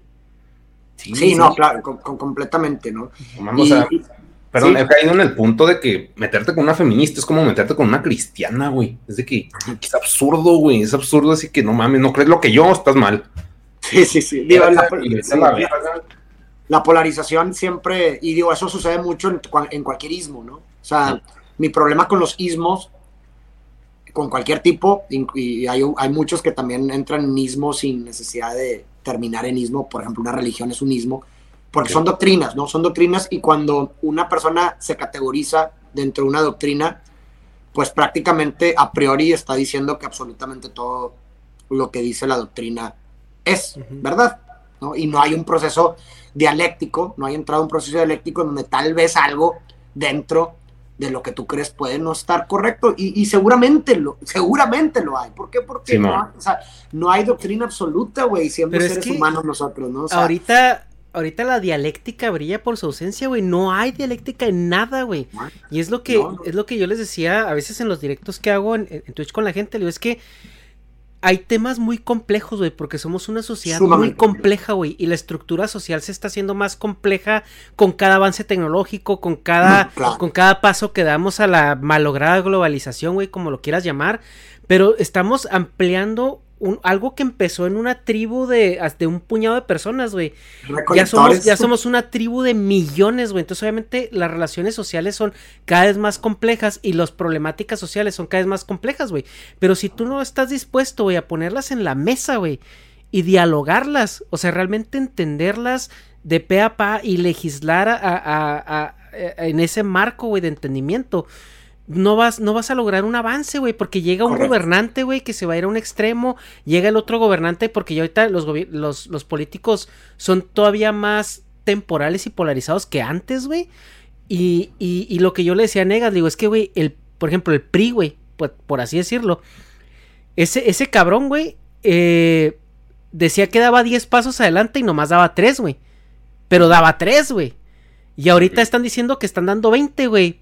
Pero para atrás, güey. O sea, y sácalos de ahí. O sea, ese es como que el pedo de que. Y no es nada más eh, la administración actual de México, es todos los políticos, güey. O sea, porque los políticos encuentran, oye, esto es agenda.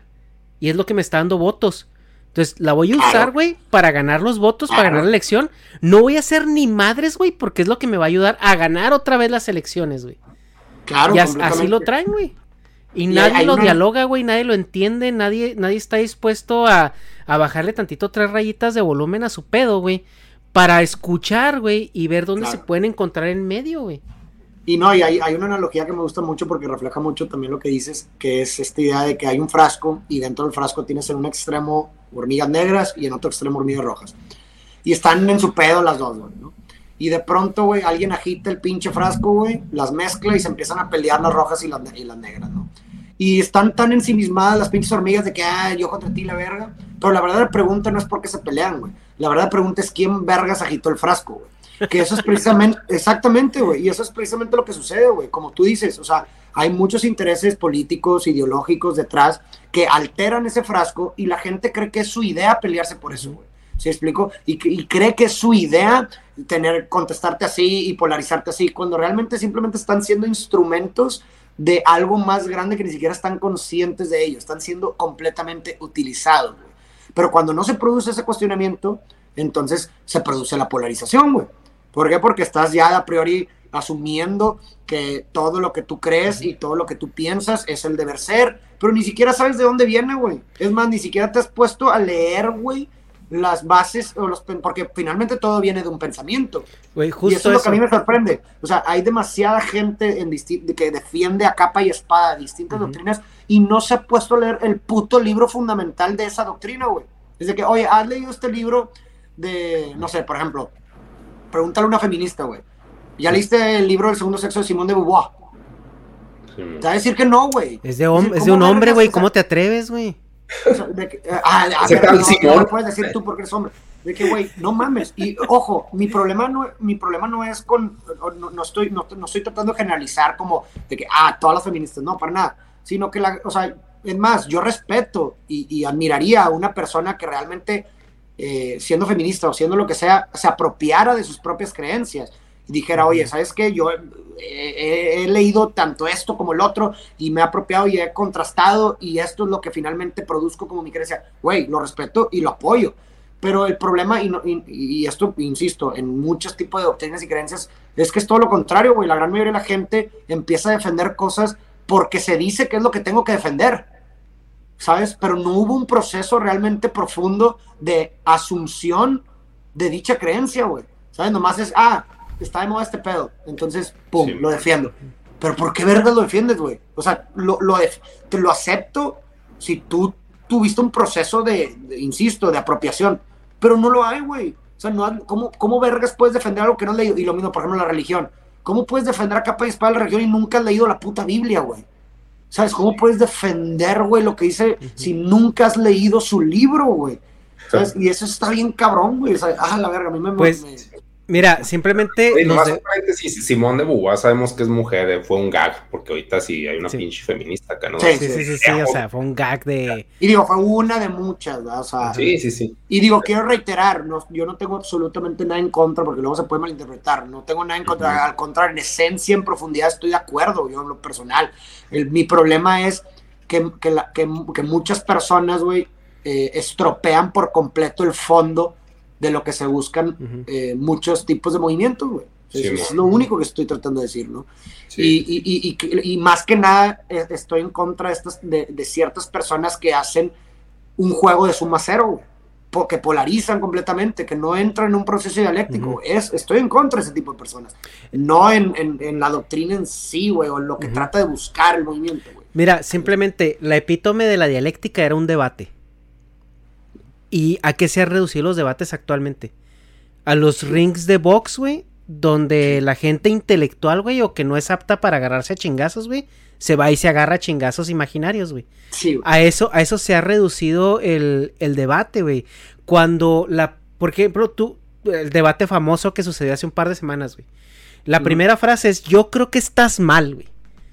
Y ya desde Sí. ahí, güey, valió verga, güey. Porque yo creo que la pregunta inicial de un debate, güey, porque, por ejemplo, lo que tuvimos nosotros la semana pasada que platicamos con ustedes, pues no fue un debate, güey, fue una conversación de cantina, por así decirlo, entre puntos de vista diferentes, pero la, la pregunta del debate debe partir en, güey, ¿por qué piensas eso? Sí, O sea, no, no estoy muy de acuerdo, pero quiero saber primero Sí, po- quiero de, dónde, entenderte. de dónde viene tu proceso de, de razonamiento para ver en dónde está, lo- en- de dónde parte tu, tu, tu razonamiento, lo que no estoy de acuerdo. Y ya, y a partir de ahí, güey, se supone que era este ejercicio de, güey, es que esto que estás partiendo, yo creo que no es cierto porque yo tengo esta experiencia o tengo este punto de vista, tengo esto otro.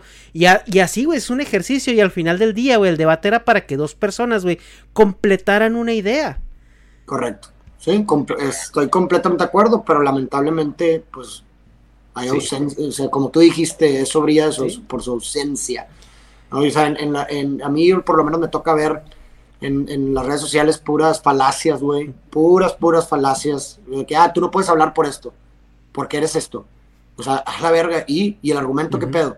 El ok, imagínate que soy lo otro, Ujú. el argumento sigue siendo el mismo. Pues No simplemente ¿Sabes el, qué? el, el ad hominem hecho meme, ¿no, güey? Del PRI robó más. Exacto, O es sea, lo que más inunda, güey. Es lo que es- más inunda.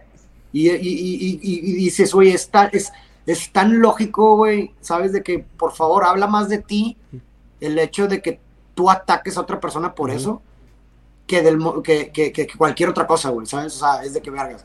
Estoy tratando de dialogar o tratar de cuestionar o de tratar de llegar a una verdad con una persona que lo primero que hace cuando hago un argumento con respeto y, con el afán de buscar una verdad es atacar a mi persona, decirme que no puedo opinar por un rasgo identitario, ide- identitario, no mames, ¿qué puedo esperar de una conversación contigo, güey?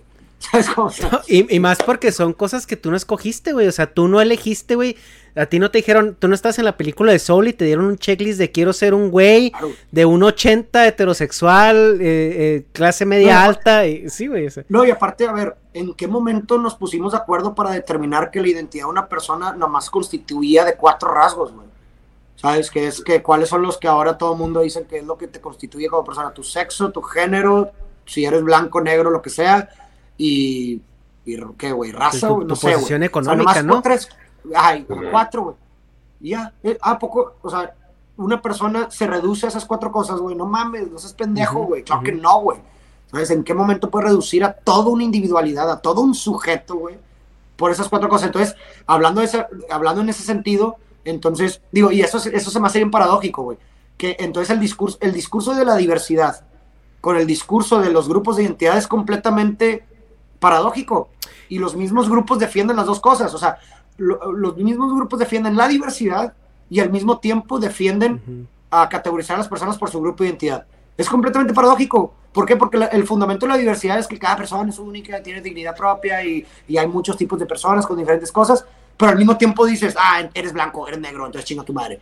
O sea, que es completamente paradójico, güey. ¿Sabes? No, no, Sí. no pueden coexistir, No, güey. totalmente. Y la gente ya está predispuesta a eso, güey, porque puedes tener una conversación civilizada, güey. Y, por ejemplo, pasó en el, en el, en el podcast pasado que estaba viendo los comentarios, güey. Y luego la gente, no, que el Diego se cogió a Negas, no, que Negas se cogió a Diego, güey.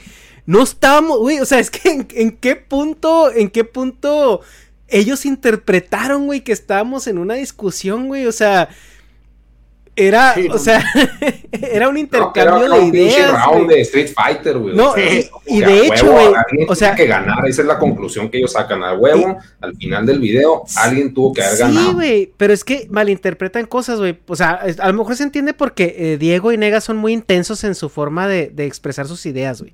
Pero Negas y no, es que- estaba, Negas estaba yo de creo- acuerdo con Diego, güey. O sea, era nomás como que, o sea, sí, güey, estoy de acuerdo contigo, nomás qué pedo con esto. Y la gente luego, luego, güey, así. Pero es que también hay que, yo creo que ahí es muy importante pues, ver que todo el contenido que nosotros consumimos de, de los medios grandes, güey, este, como Disney, vamos a ponerlo Disney, siempre alguien gana, güey, siempre hay un bueno y siempre hay un malo, todas las eh, historias son de héroes, güey, siempre, siempre. Entonces, cualquier tipo de contenido que tenga dos personajes o más, a huevo hay dos lados, güey, a huevo.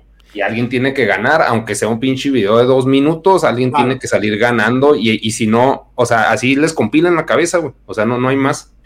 Entonces, Sí, sí. o sea, eso es como, como perciben el entretenimiento. Bueno, en este caso es entretenimiento, pero pues un debate también lo ven como entretenimiento. Es como ir al pinche circo romano, cuando si sé contra Peterson, Ujú. es, oh, este güey ganó y la chingada así. no, güey, o sea, pues eran dos güeyes acá, pues en, en pisteando y platicando y chido, güey. Ahí mañana nos vemos y seguimos hablando, güey. No es de que, ah, te puse una cogidota, güey. Mañana sí, pones sí. una tú, o sea, que para, acá you win. Sí, que para, para, para llegar al punto donde, donde está ahorita Farid, de la individualidad de la persona, eso, eh, digo, la gente está predispuesta a todo esto y también a, a reducir a- al individuo a una serie de caracteres que vienen casi en una hojita de, de- de checklist, ¿no?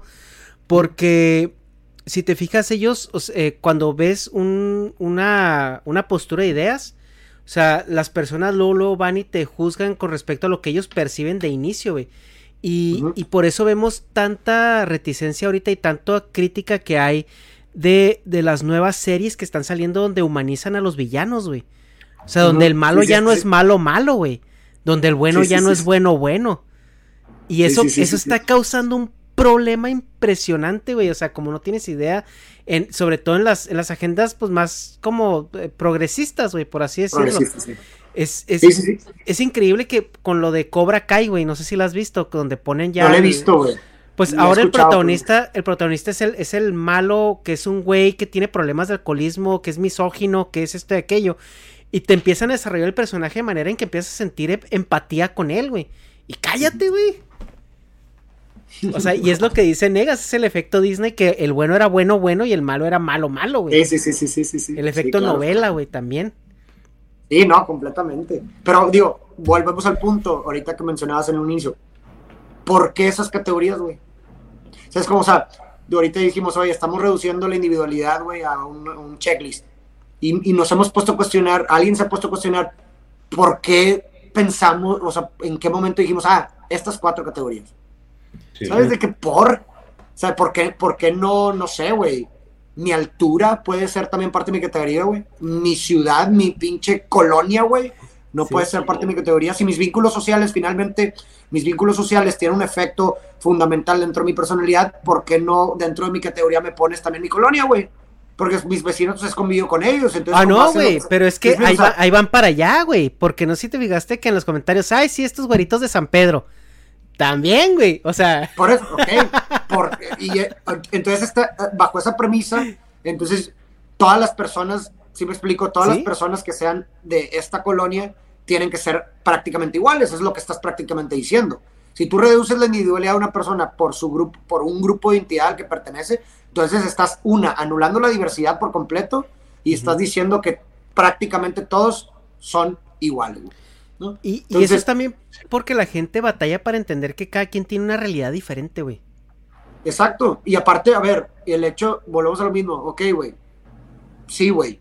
Eh, Me, to- me tocó la fortuna de so- soy una persona definitivamente privilegiada en muchas cosas de mi vida. Y gran parte de mi privilegio no se lo doy necesariamente, güey, a dónde vivo, sino a quién me tocó como papá y mamá, güey.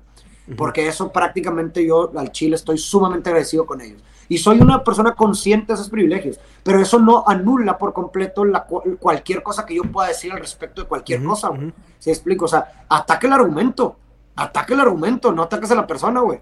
¿Sí explico? O sea, a ver, imagínate, y podemos hacer un experimento, güey, para dejar a esa gente callada. Podemos hacer un experimento en donde podemos agarrar una premisa que es validada por toda la conciencia y te quito al autor, te quito al autor.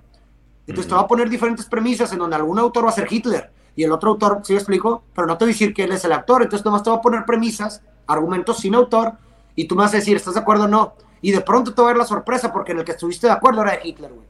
¿Sí explico? Entonces, sí cambia por completo todo el pedo, güey, porque si hubieras sabido en un inicio que fue de Hitler, entonces no hubieras dicho que estuvieras de acuerdo, güey. Pero es que, o sea, bueno, sí, o sea, sí va a funcionar ese ejercicio, pero pues volvemos de que todo es ad hominem, o sea, a huevo, o sea, hasta en el experimento va a salir ad hominem. Eh, eh, eso, es yo, no entiendo cómo quitarnos eso, porque yo sí vivo en base a la hominem de que si alguien me dice, tu vida está bien culera y yo veo su vida y está de la verga, es tomarlo de quien viene y decir, no, no está, callado. Claro, digo, a ver, o sea, el, el, eh, estamos hablando de un debate, güey. ¿Sí explico? Y aparte, incluso, incluso, güey, en el momento en de que una persona puede decir, mi vida está de la verga, y tú como persona exterior digas, ¿qué peor con este pendejo que dice que su vida está de la verga? Discúlpame, pero para el sujeto, su vida está de la verga, güey. Aunque para ti su, realidad digas que pedo, pinche afortunado, el, sufrimiento, el dolor es dolor.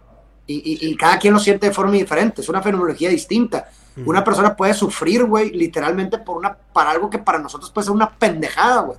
Pero eso no quita el hecho de que ese sufrimiento sea real, güey. Un, ejemplo turbo simple, güey, turbo, turbo cotidiano es los, eh, los chavitos que sufren porque ya van a entrar a finales en la prepa, güey.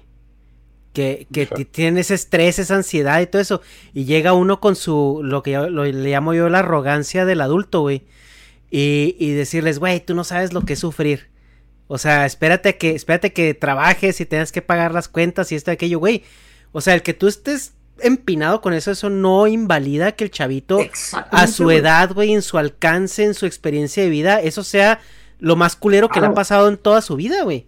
Exactamente, porque finalmente es eso, o sea, a ver, el resentimiento y el sufrimiento surge cuando tu expectativa no coincide con la realidad, güey. Tu expectativa de cómo debería ser el mundo no coincide con lo que hay, hay una disonancia, ahí se produce el sufrimiento, cuando tú esperabas que, te la, que la vida te diera un sí, te da un no, ahí se produce el sufrimiento, ¿no? Entonces, en, ese, en, ese punto, en el contexto, pues, digo, cada quien vive un contexto diferente, pues dependiendo del contexto, dependiendo de las expectativas que tú tienes de la vida, güey. Si eres una persona que nunca tuviste pedos, que, que fuiste muy privilegiado en tu vida, que no tuviste que trabajar eh, eh, desde chiquito, güey, como una persona a lo mejor en otro contexto, pues tu expectativa de lo que tienes de la vida va a estar, no, vas a tener diferentes expectativas, ¿sí, me explico? Y en el momento en donde algo contrario a esa expectativa, que puede ser una pendejada para otra persona, se va a producir un sufrimiento y va a ser real, güey. ¿Por qué? Porque lo sientes y lo sientes real, güey. ¿Sabes? Y, y, y a mí se me hace una, una falta de empatía el tratar de invalidar el sufrimiento de los demás solamente porque tú no lo vives igual o solamente porque tú pensarías que tú, que, que, que, no es válido sufrir. Y, y también, más que nada, invalidar al, a la persona, güey. Porque su expectativa de sufrimiento es diferente a la tuya porque tú estás percibiendo un privilegio en ella. Y eso para mí fue un choque de realidad bien cabrón cuando recién me, fue a me vine a vivir acá a Estados Unidos, güey. Porque me acuerdo que estaba en un lugar, güey, y luego una señora estaba así quejándose amargamente, güey, porque no le había ido muy bien en ese año y era el primer año en no sé cuántos que no se pueden ir de vacaciones, güey. La morra con carro nuevo, güey, con el iPhone nuevo, con casa y todo eso. Y cuando estaba diciendo eso, güey, yo así como que, güey, yo cuando era niño, güey, nunca nos fuimos de vacaciones, cabrón. O sea, es como que... Pero, y, y, y al principio la juzgué, güey. Y dije, esta gente no sabe lo que es sufrimiento. Y mientras más tiempo pasé aquí, güey, que ahora yo estaba del otro lado, güey, eh, que empecé a ver y analizar, ah, cabrón, estoy sufriendo por cosas que no tienen que ver, güey, en el contexto social donde crecí. Y es donde me, me cayó el pedo, güey, de que pues la gente tiene realidades diferentes. Y sobre esas realidades, güey, o sea, es donde juzgan ellos sus expectativas. Exacto. Finalmente somos seres adaptables. El ser humano es un ser adaptable y no nada más físicamente, sino también psicológicamente, güey. O sea, hay, hay, una, en filosofía hay una, una premisa que se llama adaptación hedonista. Que es esta idea de que, de que después de cierto tiempo Es, es como una capacidad adaptativa la, psicológica en donde después de cierto tiempo de una emoción muy grande, una emoción muy, muy baja, se, se, termina normalizando, se termina como que, o sea, tienes un pico para abajo, pasa un cierto tiempo y luego se estabiliza, y luego tienes un pico para arriba y luego pasa cierto tiempo y se estabiliza, ¿no? Que es como una, una forma de adaptación psicológica a las circunstancias del ser humano, ¿no? Y es eso, güey, es eso, justo lo que acabas de mencionar tú con tu vida y con tus circunstancias, es eso, güey. O sea, tú llegas a un proceso adaptativo, tanto físico como psicológico, güey, en donde a, lo mejor tu realidad cambió, güey, ¿verdad? Y, tus, y por consecuencia tus expectativas cambiaron y ahora tu métrica de sufrimiento es diferente, güey. Pero eso no quiere decir que no sea real, güey. ¿Sabes? O sea, no quiere decir que... Pues finalmente es los niveles de dopamina, serotonina, oxitocina que tengas en la cabeza. Es como chasing the dragon, ¿no? Así que tienes un picote, ah, quiero eso otra vez y ya nunca lo vas a tener. O sea, por ejemplo, con el, con el pinche crack que pues, o sea, nomás estás enclochado, pero, o sea, no, ya todo lo demás va a ser una pendejada si pruebas esa madre. Exactamente. Y a ver, evidentemente no estoy diciendo que si una persona eh, que a lo mejor tiene un contexto privilegiado, de pronto le toque vivir algo de otro contexto muy culero, pues seguramente lo va a sufrir, güey. ¿Sabes cómo? O sea, no. A lo que, a lo que, voy, a lo que voy es de que esa síntesis, güey, ocurre de manera egoísta, ¿estás de acuerdo? O sea, porque, por ejemplo, en mi caso yo no la entendí, güey, hasta que yo estaba del otro lado, hasta que yo, hasta que yo decía, es que no entiendes mi sufrimiento, güey. O sea, es, es una palabra, güey. Pero es, es, un pedo de percepción. O sea, tú, tú, del hecho que tú percibas, ya lo estás tachando egoísta y pues, ¿no? Es simplemente. No, no, o sea, pero yo, o sea, yo digo que yo lo percibí y yo entendí esa parte, güey, hasta que yo estaba del lado del espectro privilegiado, güey, y me tocó a mí. Porque igual ahorita, güey, por ejemplo, me acuerdo mucho de algo que me, me río hasta la fecha, güey, de, de, las Kardashian, güey, ¿no? Que, que, tienen este reality show y en un reality show la morra se mete a un, al mar, güey, con un, con un pinche juego de aretes de, de 70 mil dólares, güey. Y el, y el morro que trae ahí jugueteando se lo tira, güey. Y la morra es el apocalipsis, güey, porque se le cayó un arete de 70 mil dólares, güey. Y dices tú, güey, no seas mamón, güey. O sea, tú no estás sufriendo, güey. Pero si, si estuvieras en ese, en ese lugar, güey, o sea, eh, sería tu realidad, ¿sí me explico? Claro. Sí, y digo, yo creo que el, punto medio o, el punto mágico en todo esto es que, que, que, que no nos nuble la empatía para nadie, güey, ¿sí me explico? es decir, o sea, por ejemplo, pues a, esa, a lo mejor en esa situación, o yo, que, a ver, yo soy muy privilegiado en muchas cosas, eso no puede, eso no me, no, no me debe de quitar la habilidad de poder contrastar mi realidad con otra para también hacer mucho más soportable mis sufrimientos, porque eso también sirve, güey. O sea, en el momento, o sea, a lo mejor de pronto te cuentas sufriendo por algo, ¿verdad? Y sin invalidarlo, de pronto puedes contrastarlo con otro tipo de sufrimiento que pudieras decir y ponerte en los zapatos de ese sufrimiento y decir, verga, si yo estuviera en esa situación estaría peor, güey. ¿Sí explico? Y eso puede ayudar también a enfrentar el sufrimiento que, que es, real para ti en este momento. Como que, oye, güey, pudiera, estar peor, güey. ¿Sabes cómo? y, por eso, pues bueno, va. Y listo. Pues también por eso mucha gente sugiere que estés involucrados con, con trabajos sociales, ¿no? Así como para contrastar esa, esa parte. El contacto con el jodido. Exactamente, exactamente. Definitivamente, ¿no? completamente. Y sí, sí. Oye, Fari, no, pues que sí está muy interesante la plática, llevamos un poquito de tiempo. Eh, yo tenía una pregunta y, y, sí quería hacerla antes de que cerremos. Eh, estaba platicando con un amigo del trabajo que él es de la India, pero es de, de una clase social alta porque pues te das cuenta, o sea, te das cuenta cuando alguien es de clase social alta de, la India, eh, lo mandaron a estudiar a San Diego, güey, o sea, sabes por el contexto social de India, ¿no? Y yo le preguntaba, hablábamos acerca de los matrimonios arreglados. Y él me dice que no, pues que es algo que ya no se usa y esto, aquello, bla, bla, bla, y que eh, sus papás sí vienen de un matrimonio arreglado, pero pues a, a, ellos, sus hermanos, incluso ninguno de sus amigos de su generación le ha tocado. Y luego le pregunté, le dije, oye, pero tú eres clase alta ya, ¿no? Y me dice, sí. Ahora, en las clases bajas, ¿se maneja todavía la... Ah, sí, en las clases bajas es totalmente matrimonio arreglado, le digo. Entonces ahora mi pregunta, güey, para ti, ¿el amor es un privilegio, güey? El amor es un privilegio, qué interesante pregunta, güey. Qué en, en India... Planning for your next trip? Elevate your travel style with Quince. Quince has all the jet setting essentials you'll want for your next getaway, like European linen, premium luggage options, buttery soft Italian leather bags, and so much more. And is all priced at 50 to 80% less than similar brands. Plus, Quince only works with factories that use safe and ethical manufacturing practices. Pack your bags with high-quality essentials you'll be wearing for vacations to come with Quince. Go to quince.com slash pack for free shipping and 365-day returns. Ever catch yourself eating the same flavorless dinner three days in a row? Dreaming of something better? Well, HelloFresh is your guilt-free dream come true, baby. It's me, Kiki Palmer. Let's wake up those taste buds with hot, juicy pecan-crusted chicken or garlic butter shrimp scampi. Mm. Hello Fresh. Stop dreaming of all the delicious possibilities and dig in at HelloFresh.com. Let's get this dinner party started. Even when we're on a budget, we still deserve nice things. Quince is a place to scoop up stunning high-end goods for 50 to 80% less than similar brands. They have buttery soft cashmere sweaters starting at $50, luxurious Italian leather bags, and so much more. Plus, Quince only works with factories that use safe, ethical, and responsible manufacturing. Get the high-end goods you'll love without the high price tag with Quince. Go to quince.com/style for free shipping and 365-day returns. En India lo es, güey. Eh, pero bueno, habría, habría que determinar, o sea, bueno, hay que separar, hay que distinguir el amor de una relación amorosa. O sea, son, son- son cosas diferentes. O sea, un- un- una relación amorosa con un vínculo con otro, un, un- un matrimonio, si así lo quieres llamar, pues es Y, difícil. y es pre- y la pregunta, la pregunta tiene bastante jiribilla porque, Pero es que sí o sea, está bien mamón. si, si tú, es, si tú estás, sí, güey, o sea, es que trae jiribilla. Como el quiero- amor es quiero ver- azul. Sí que- No, güey, a lo que me refiero es porque, bueno, a lo mejor esa persona, güey, de India que le arregló el matrimonio, en su vida va a conocer el amor, güey, porque eres what it is, ¿sí me explico? Sí, digo, en- en- definitivamente todo es, para mí todo es contextual, ¿verdad? Porque para ver, pues nosotros no, no, eh, o por lo menos en nuestra cultura no es así, ¿sabes? Entonces no, a lo mejor no nos preocupamos por eso, güey, Sí, ¿sabes?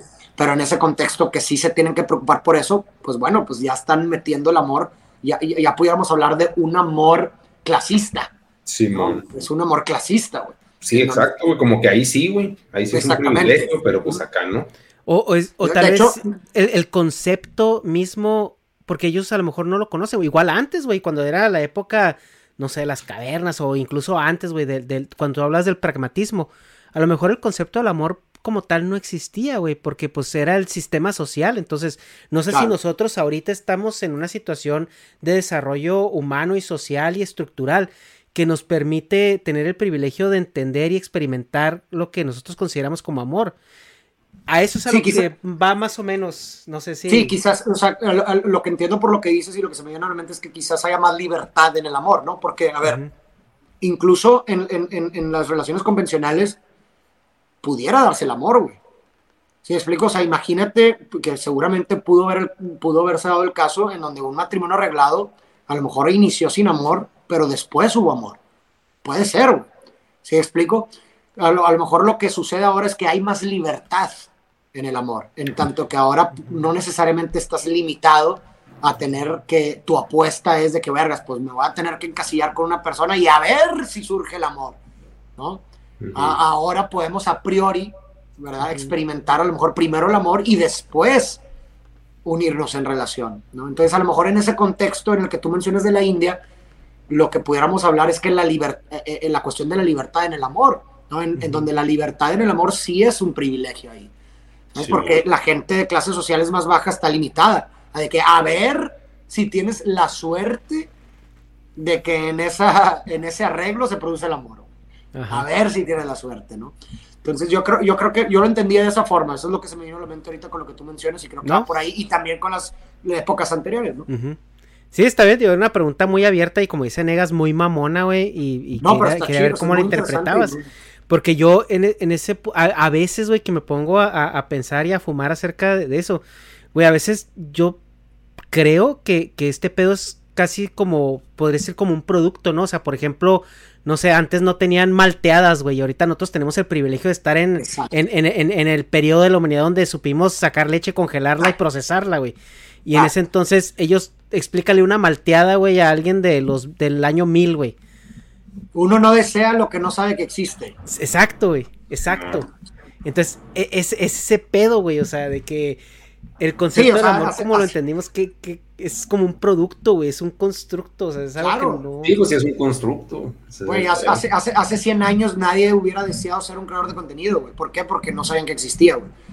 Sí, no existía dentro del espectro de realización de una persona el ser un youtuber, güey. ¿Sabes? No, no Sí, estaba por eso- dentro de ese... de Y ese- por eso, por lo mismo, ahorita es tan poco este, respetado, güey. Como no existía, como no existe para mucha gente ese con- con el concepto y lo existe, es de que, ah, qué asco. Sí, Porque claro, no pero... A ver, güey, si así nos vamos con un chingo de profesiones también, güey. ¿Sabes? hace, Pues- ok, hace 200 años que no a lo mejor no existía tampoco la profesión de programador, güey. O Güey, Sí, 300 pero estás de acuerdo que también los mugroseaban un chingo, así que, ah, esos ñoños están viendo computadoras, qué asco. Que es una computadora, ¿para qué sirve? Sí. No, sí. pero eh, es que, bueno, sí, es, es, es todos unos conceptos, güey, y te puedes ir a otros ejemplos, o sea, simplemente la, la energía eléctrica, güey. Que Claro. ah, todavía hay zonas en el mundo donde no hay energía eléctrica, güey. O sea, y es una, una eh, distopía muy extraña porque tienes ciudades como Nueva York, güey, tienes lugares Ah. en la selva donde explicarles, güey, qué es la luz, güey, qué es la energía eléctrica, es, es toda una odisea, güey, o sea, no nada más güey. llevárselas. Sí, sí, sí, sí, no, no, no, güey. Qué, qué mamada, sí, está, Eh, está bien cabrón. Sí, ya te metes, te metes en muchos pedos, güey. Explícale a alguien que es un refrigerador hace 200 años, güey. O sea, son, son cosas muy, muy... Un celular, güey. Un Sí, celular, cabrón, no que mames. eso, eso es lo que dios. dijo, güey, es, eso precisamente te- dijo Neil deGrasse Tyson, ¿no? Que hemos experimentado un avance tecnológico en los últimos 20 años, güey, que no, no somos capaces de dimensionarlo. Y él decía, yo me aparezco con un iPhone. Y y era, era cuando era, cuando andaba el iPhone 10, algo así, y él trae el iPhone 6, güey. Sea, yo traigo un iPhone que es 4 o 5 años viejo. Yo me aparezco con esto en los 1900 y me queman por brujo. Sí, güey, literal. Es más, hasta a lo mejor y pudiera, te creerían que vienes del futuro. Si dices, oye, hoy soy un dios, vengo del futuro, vi este pedo, te creen, de huevo. Sí. ¿Sabes de qué? Literalmente. Pero No, bueno, pues vamos cerrando esto porque ya, ya este, estamos ya un poquito pasaditos de tiempo y, y no queremos abusar para que luego regreses, tengan ganas No, de yo volver. estuvo chingón, eh, me gustó, estuvo está- bien chingón, lo disfruté mucho. Está muy chido. Eh, Negas, ¿tienes algo? Este, no, no, no, está, está chido. Pues, del, pues, como que quería ahondar más en, lo, en el pedo de, de amor y, y relaciones, pero sí nos fuimos un poquito por las ramas, o sea, pues en relaciones actuales, pero, Sí. o sea, sí, sí es un tema más, más largo, entonces, Es que o sea, no es que no poliamor, tenga dices algo, tú. sino que no nos fuimos por esas ramas, entonces, pues ya, mejor lo dejamos para después, pero sí.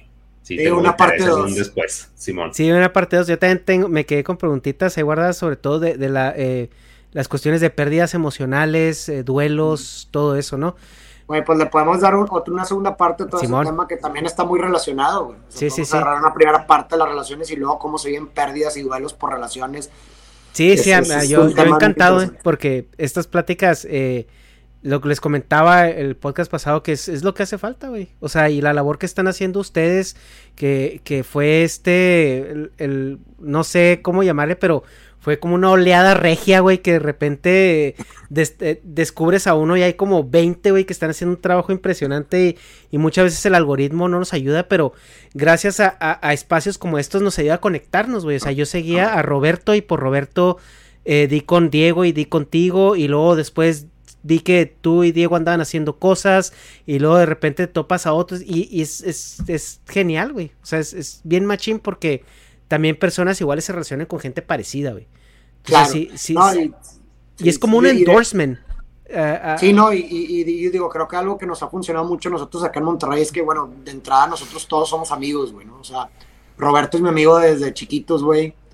eh, y, y- y Diego, digo, Diego lo conocimos después, pero como que fuimos una- una- un grupito de amigos que entre todos nos, nos impulsamos y nos apoyamos y, y con, como tú dices, pensamientos muy similares. Entonces, pues, como quien dice, cuando sumas esfuerzos multiplicas resultados, güey, ¿no? Y como que pues uno crece y todos crecen, güey, ¿no? Sí. Entonces, como que así se sintió, yo creo, como que, Ujú. ah, cabrón, qué pedo con ese grupito de Monterrey que de pronto salió, pues bueno, es que es realmente so- estábamos unidos desde un inicio, ¿sabes? O sea, no, no éramos personas aisladas que empezamos cada quien aislado, sino que siempre Sí. estuvimos juntos y creo que eso ayudó bastante como que a, a- a ponernos en el mapa, ¿no? Sí, Sí, y, es, y es muy refrescante Como el efecto. Eminem, ¿no? Ándale. ¿Cómo? Como el efecto Eminem. Sí, exacto, güey, justo, Pues justo. sí. Sí, que es, eh, tío, y es muy refrescante eh, ver gente, o sea, pues ustedes andan en que en los late 20s, ¿no? Sí, ya late Todos. 20s. Eh, y, y encontrar gente que todavía está como en ese espectro que se considera como, como chavo, que estén eh, haciendo este ejercicio tan escaso, ¿no? Dentro de esa misma cohorte generacional. O sea, de, de rebotar ideas que- y estar abiertos, güey. Que eso es algo bien interesante, güey, porque siempre, siempre, o sea, es algo que obviamente nuestra perce- percepción actual es así, ¿no? Como que, ah, eh, veintitantos años es, eh, estás muy chavo y lo que tú quieras, pero volvamos a lo mismo de, las- de la cultura y la época, güey.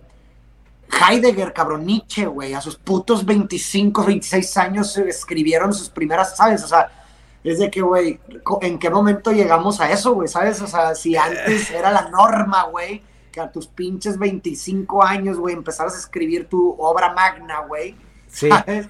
De que Sí. en qué momento llegamos a, a decir, ah, pinche chavito de 27, ¿sabes? De que verga. No tiene, tiene, yo, yo creo que tiene mucho que ver con el contexto social, porque ahorita, eh, Claro. Por ejemplo, antes una persona a sus 17 ya tenía que ser productiva, ya era una, ya era un hombre Ah. de sociedad. Y ahorita tienes 22 años y apenas va a empezar la vida para ti. Entonces sí, Sí, sí, ha de tener mucho que ver eso, pero eh, pero a mí me da mucho gusto. Y, y a ver, este, decía cuando Roberto regrese y descanse y, y se, se, se incube ahí como hiberne unos tres meses después de la China que se metió. A ver si, si lo vemos por acá, si tenemos el placer. Pero tú, eh, eh, cuando, cuando gustes, en serio, ahí vamos a pactar esa segunda parte porque creo que es muy necesaria. Y, y un gusto, güey, un gusto de verdad. Chingón. Un. Ojalá y le guste a la gente, ojalá eh, a toda la gente que nos escuchó que pues que nos deje sus comentarios, ojalá le guste, le- les haya gustado y más que nada pues que hayan salido con mejores preguntas. Simón. Sí, y pues ya para terminar, les recordamos que tenemos eh, el canal de Twitch, donde a veces nos ponemos ahí a filosofar o a, o a, a- a hacer este de pederos con los temas actuales. Y pues Patreon y todo eso, ahí tienen los links en la descripción. Le vamos a dejar los links de los canales también de Farid para que vayan y, y le den amor de aquí.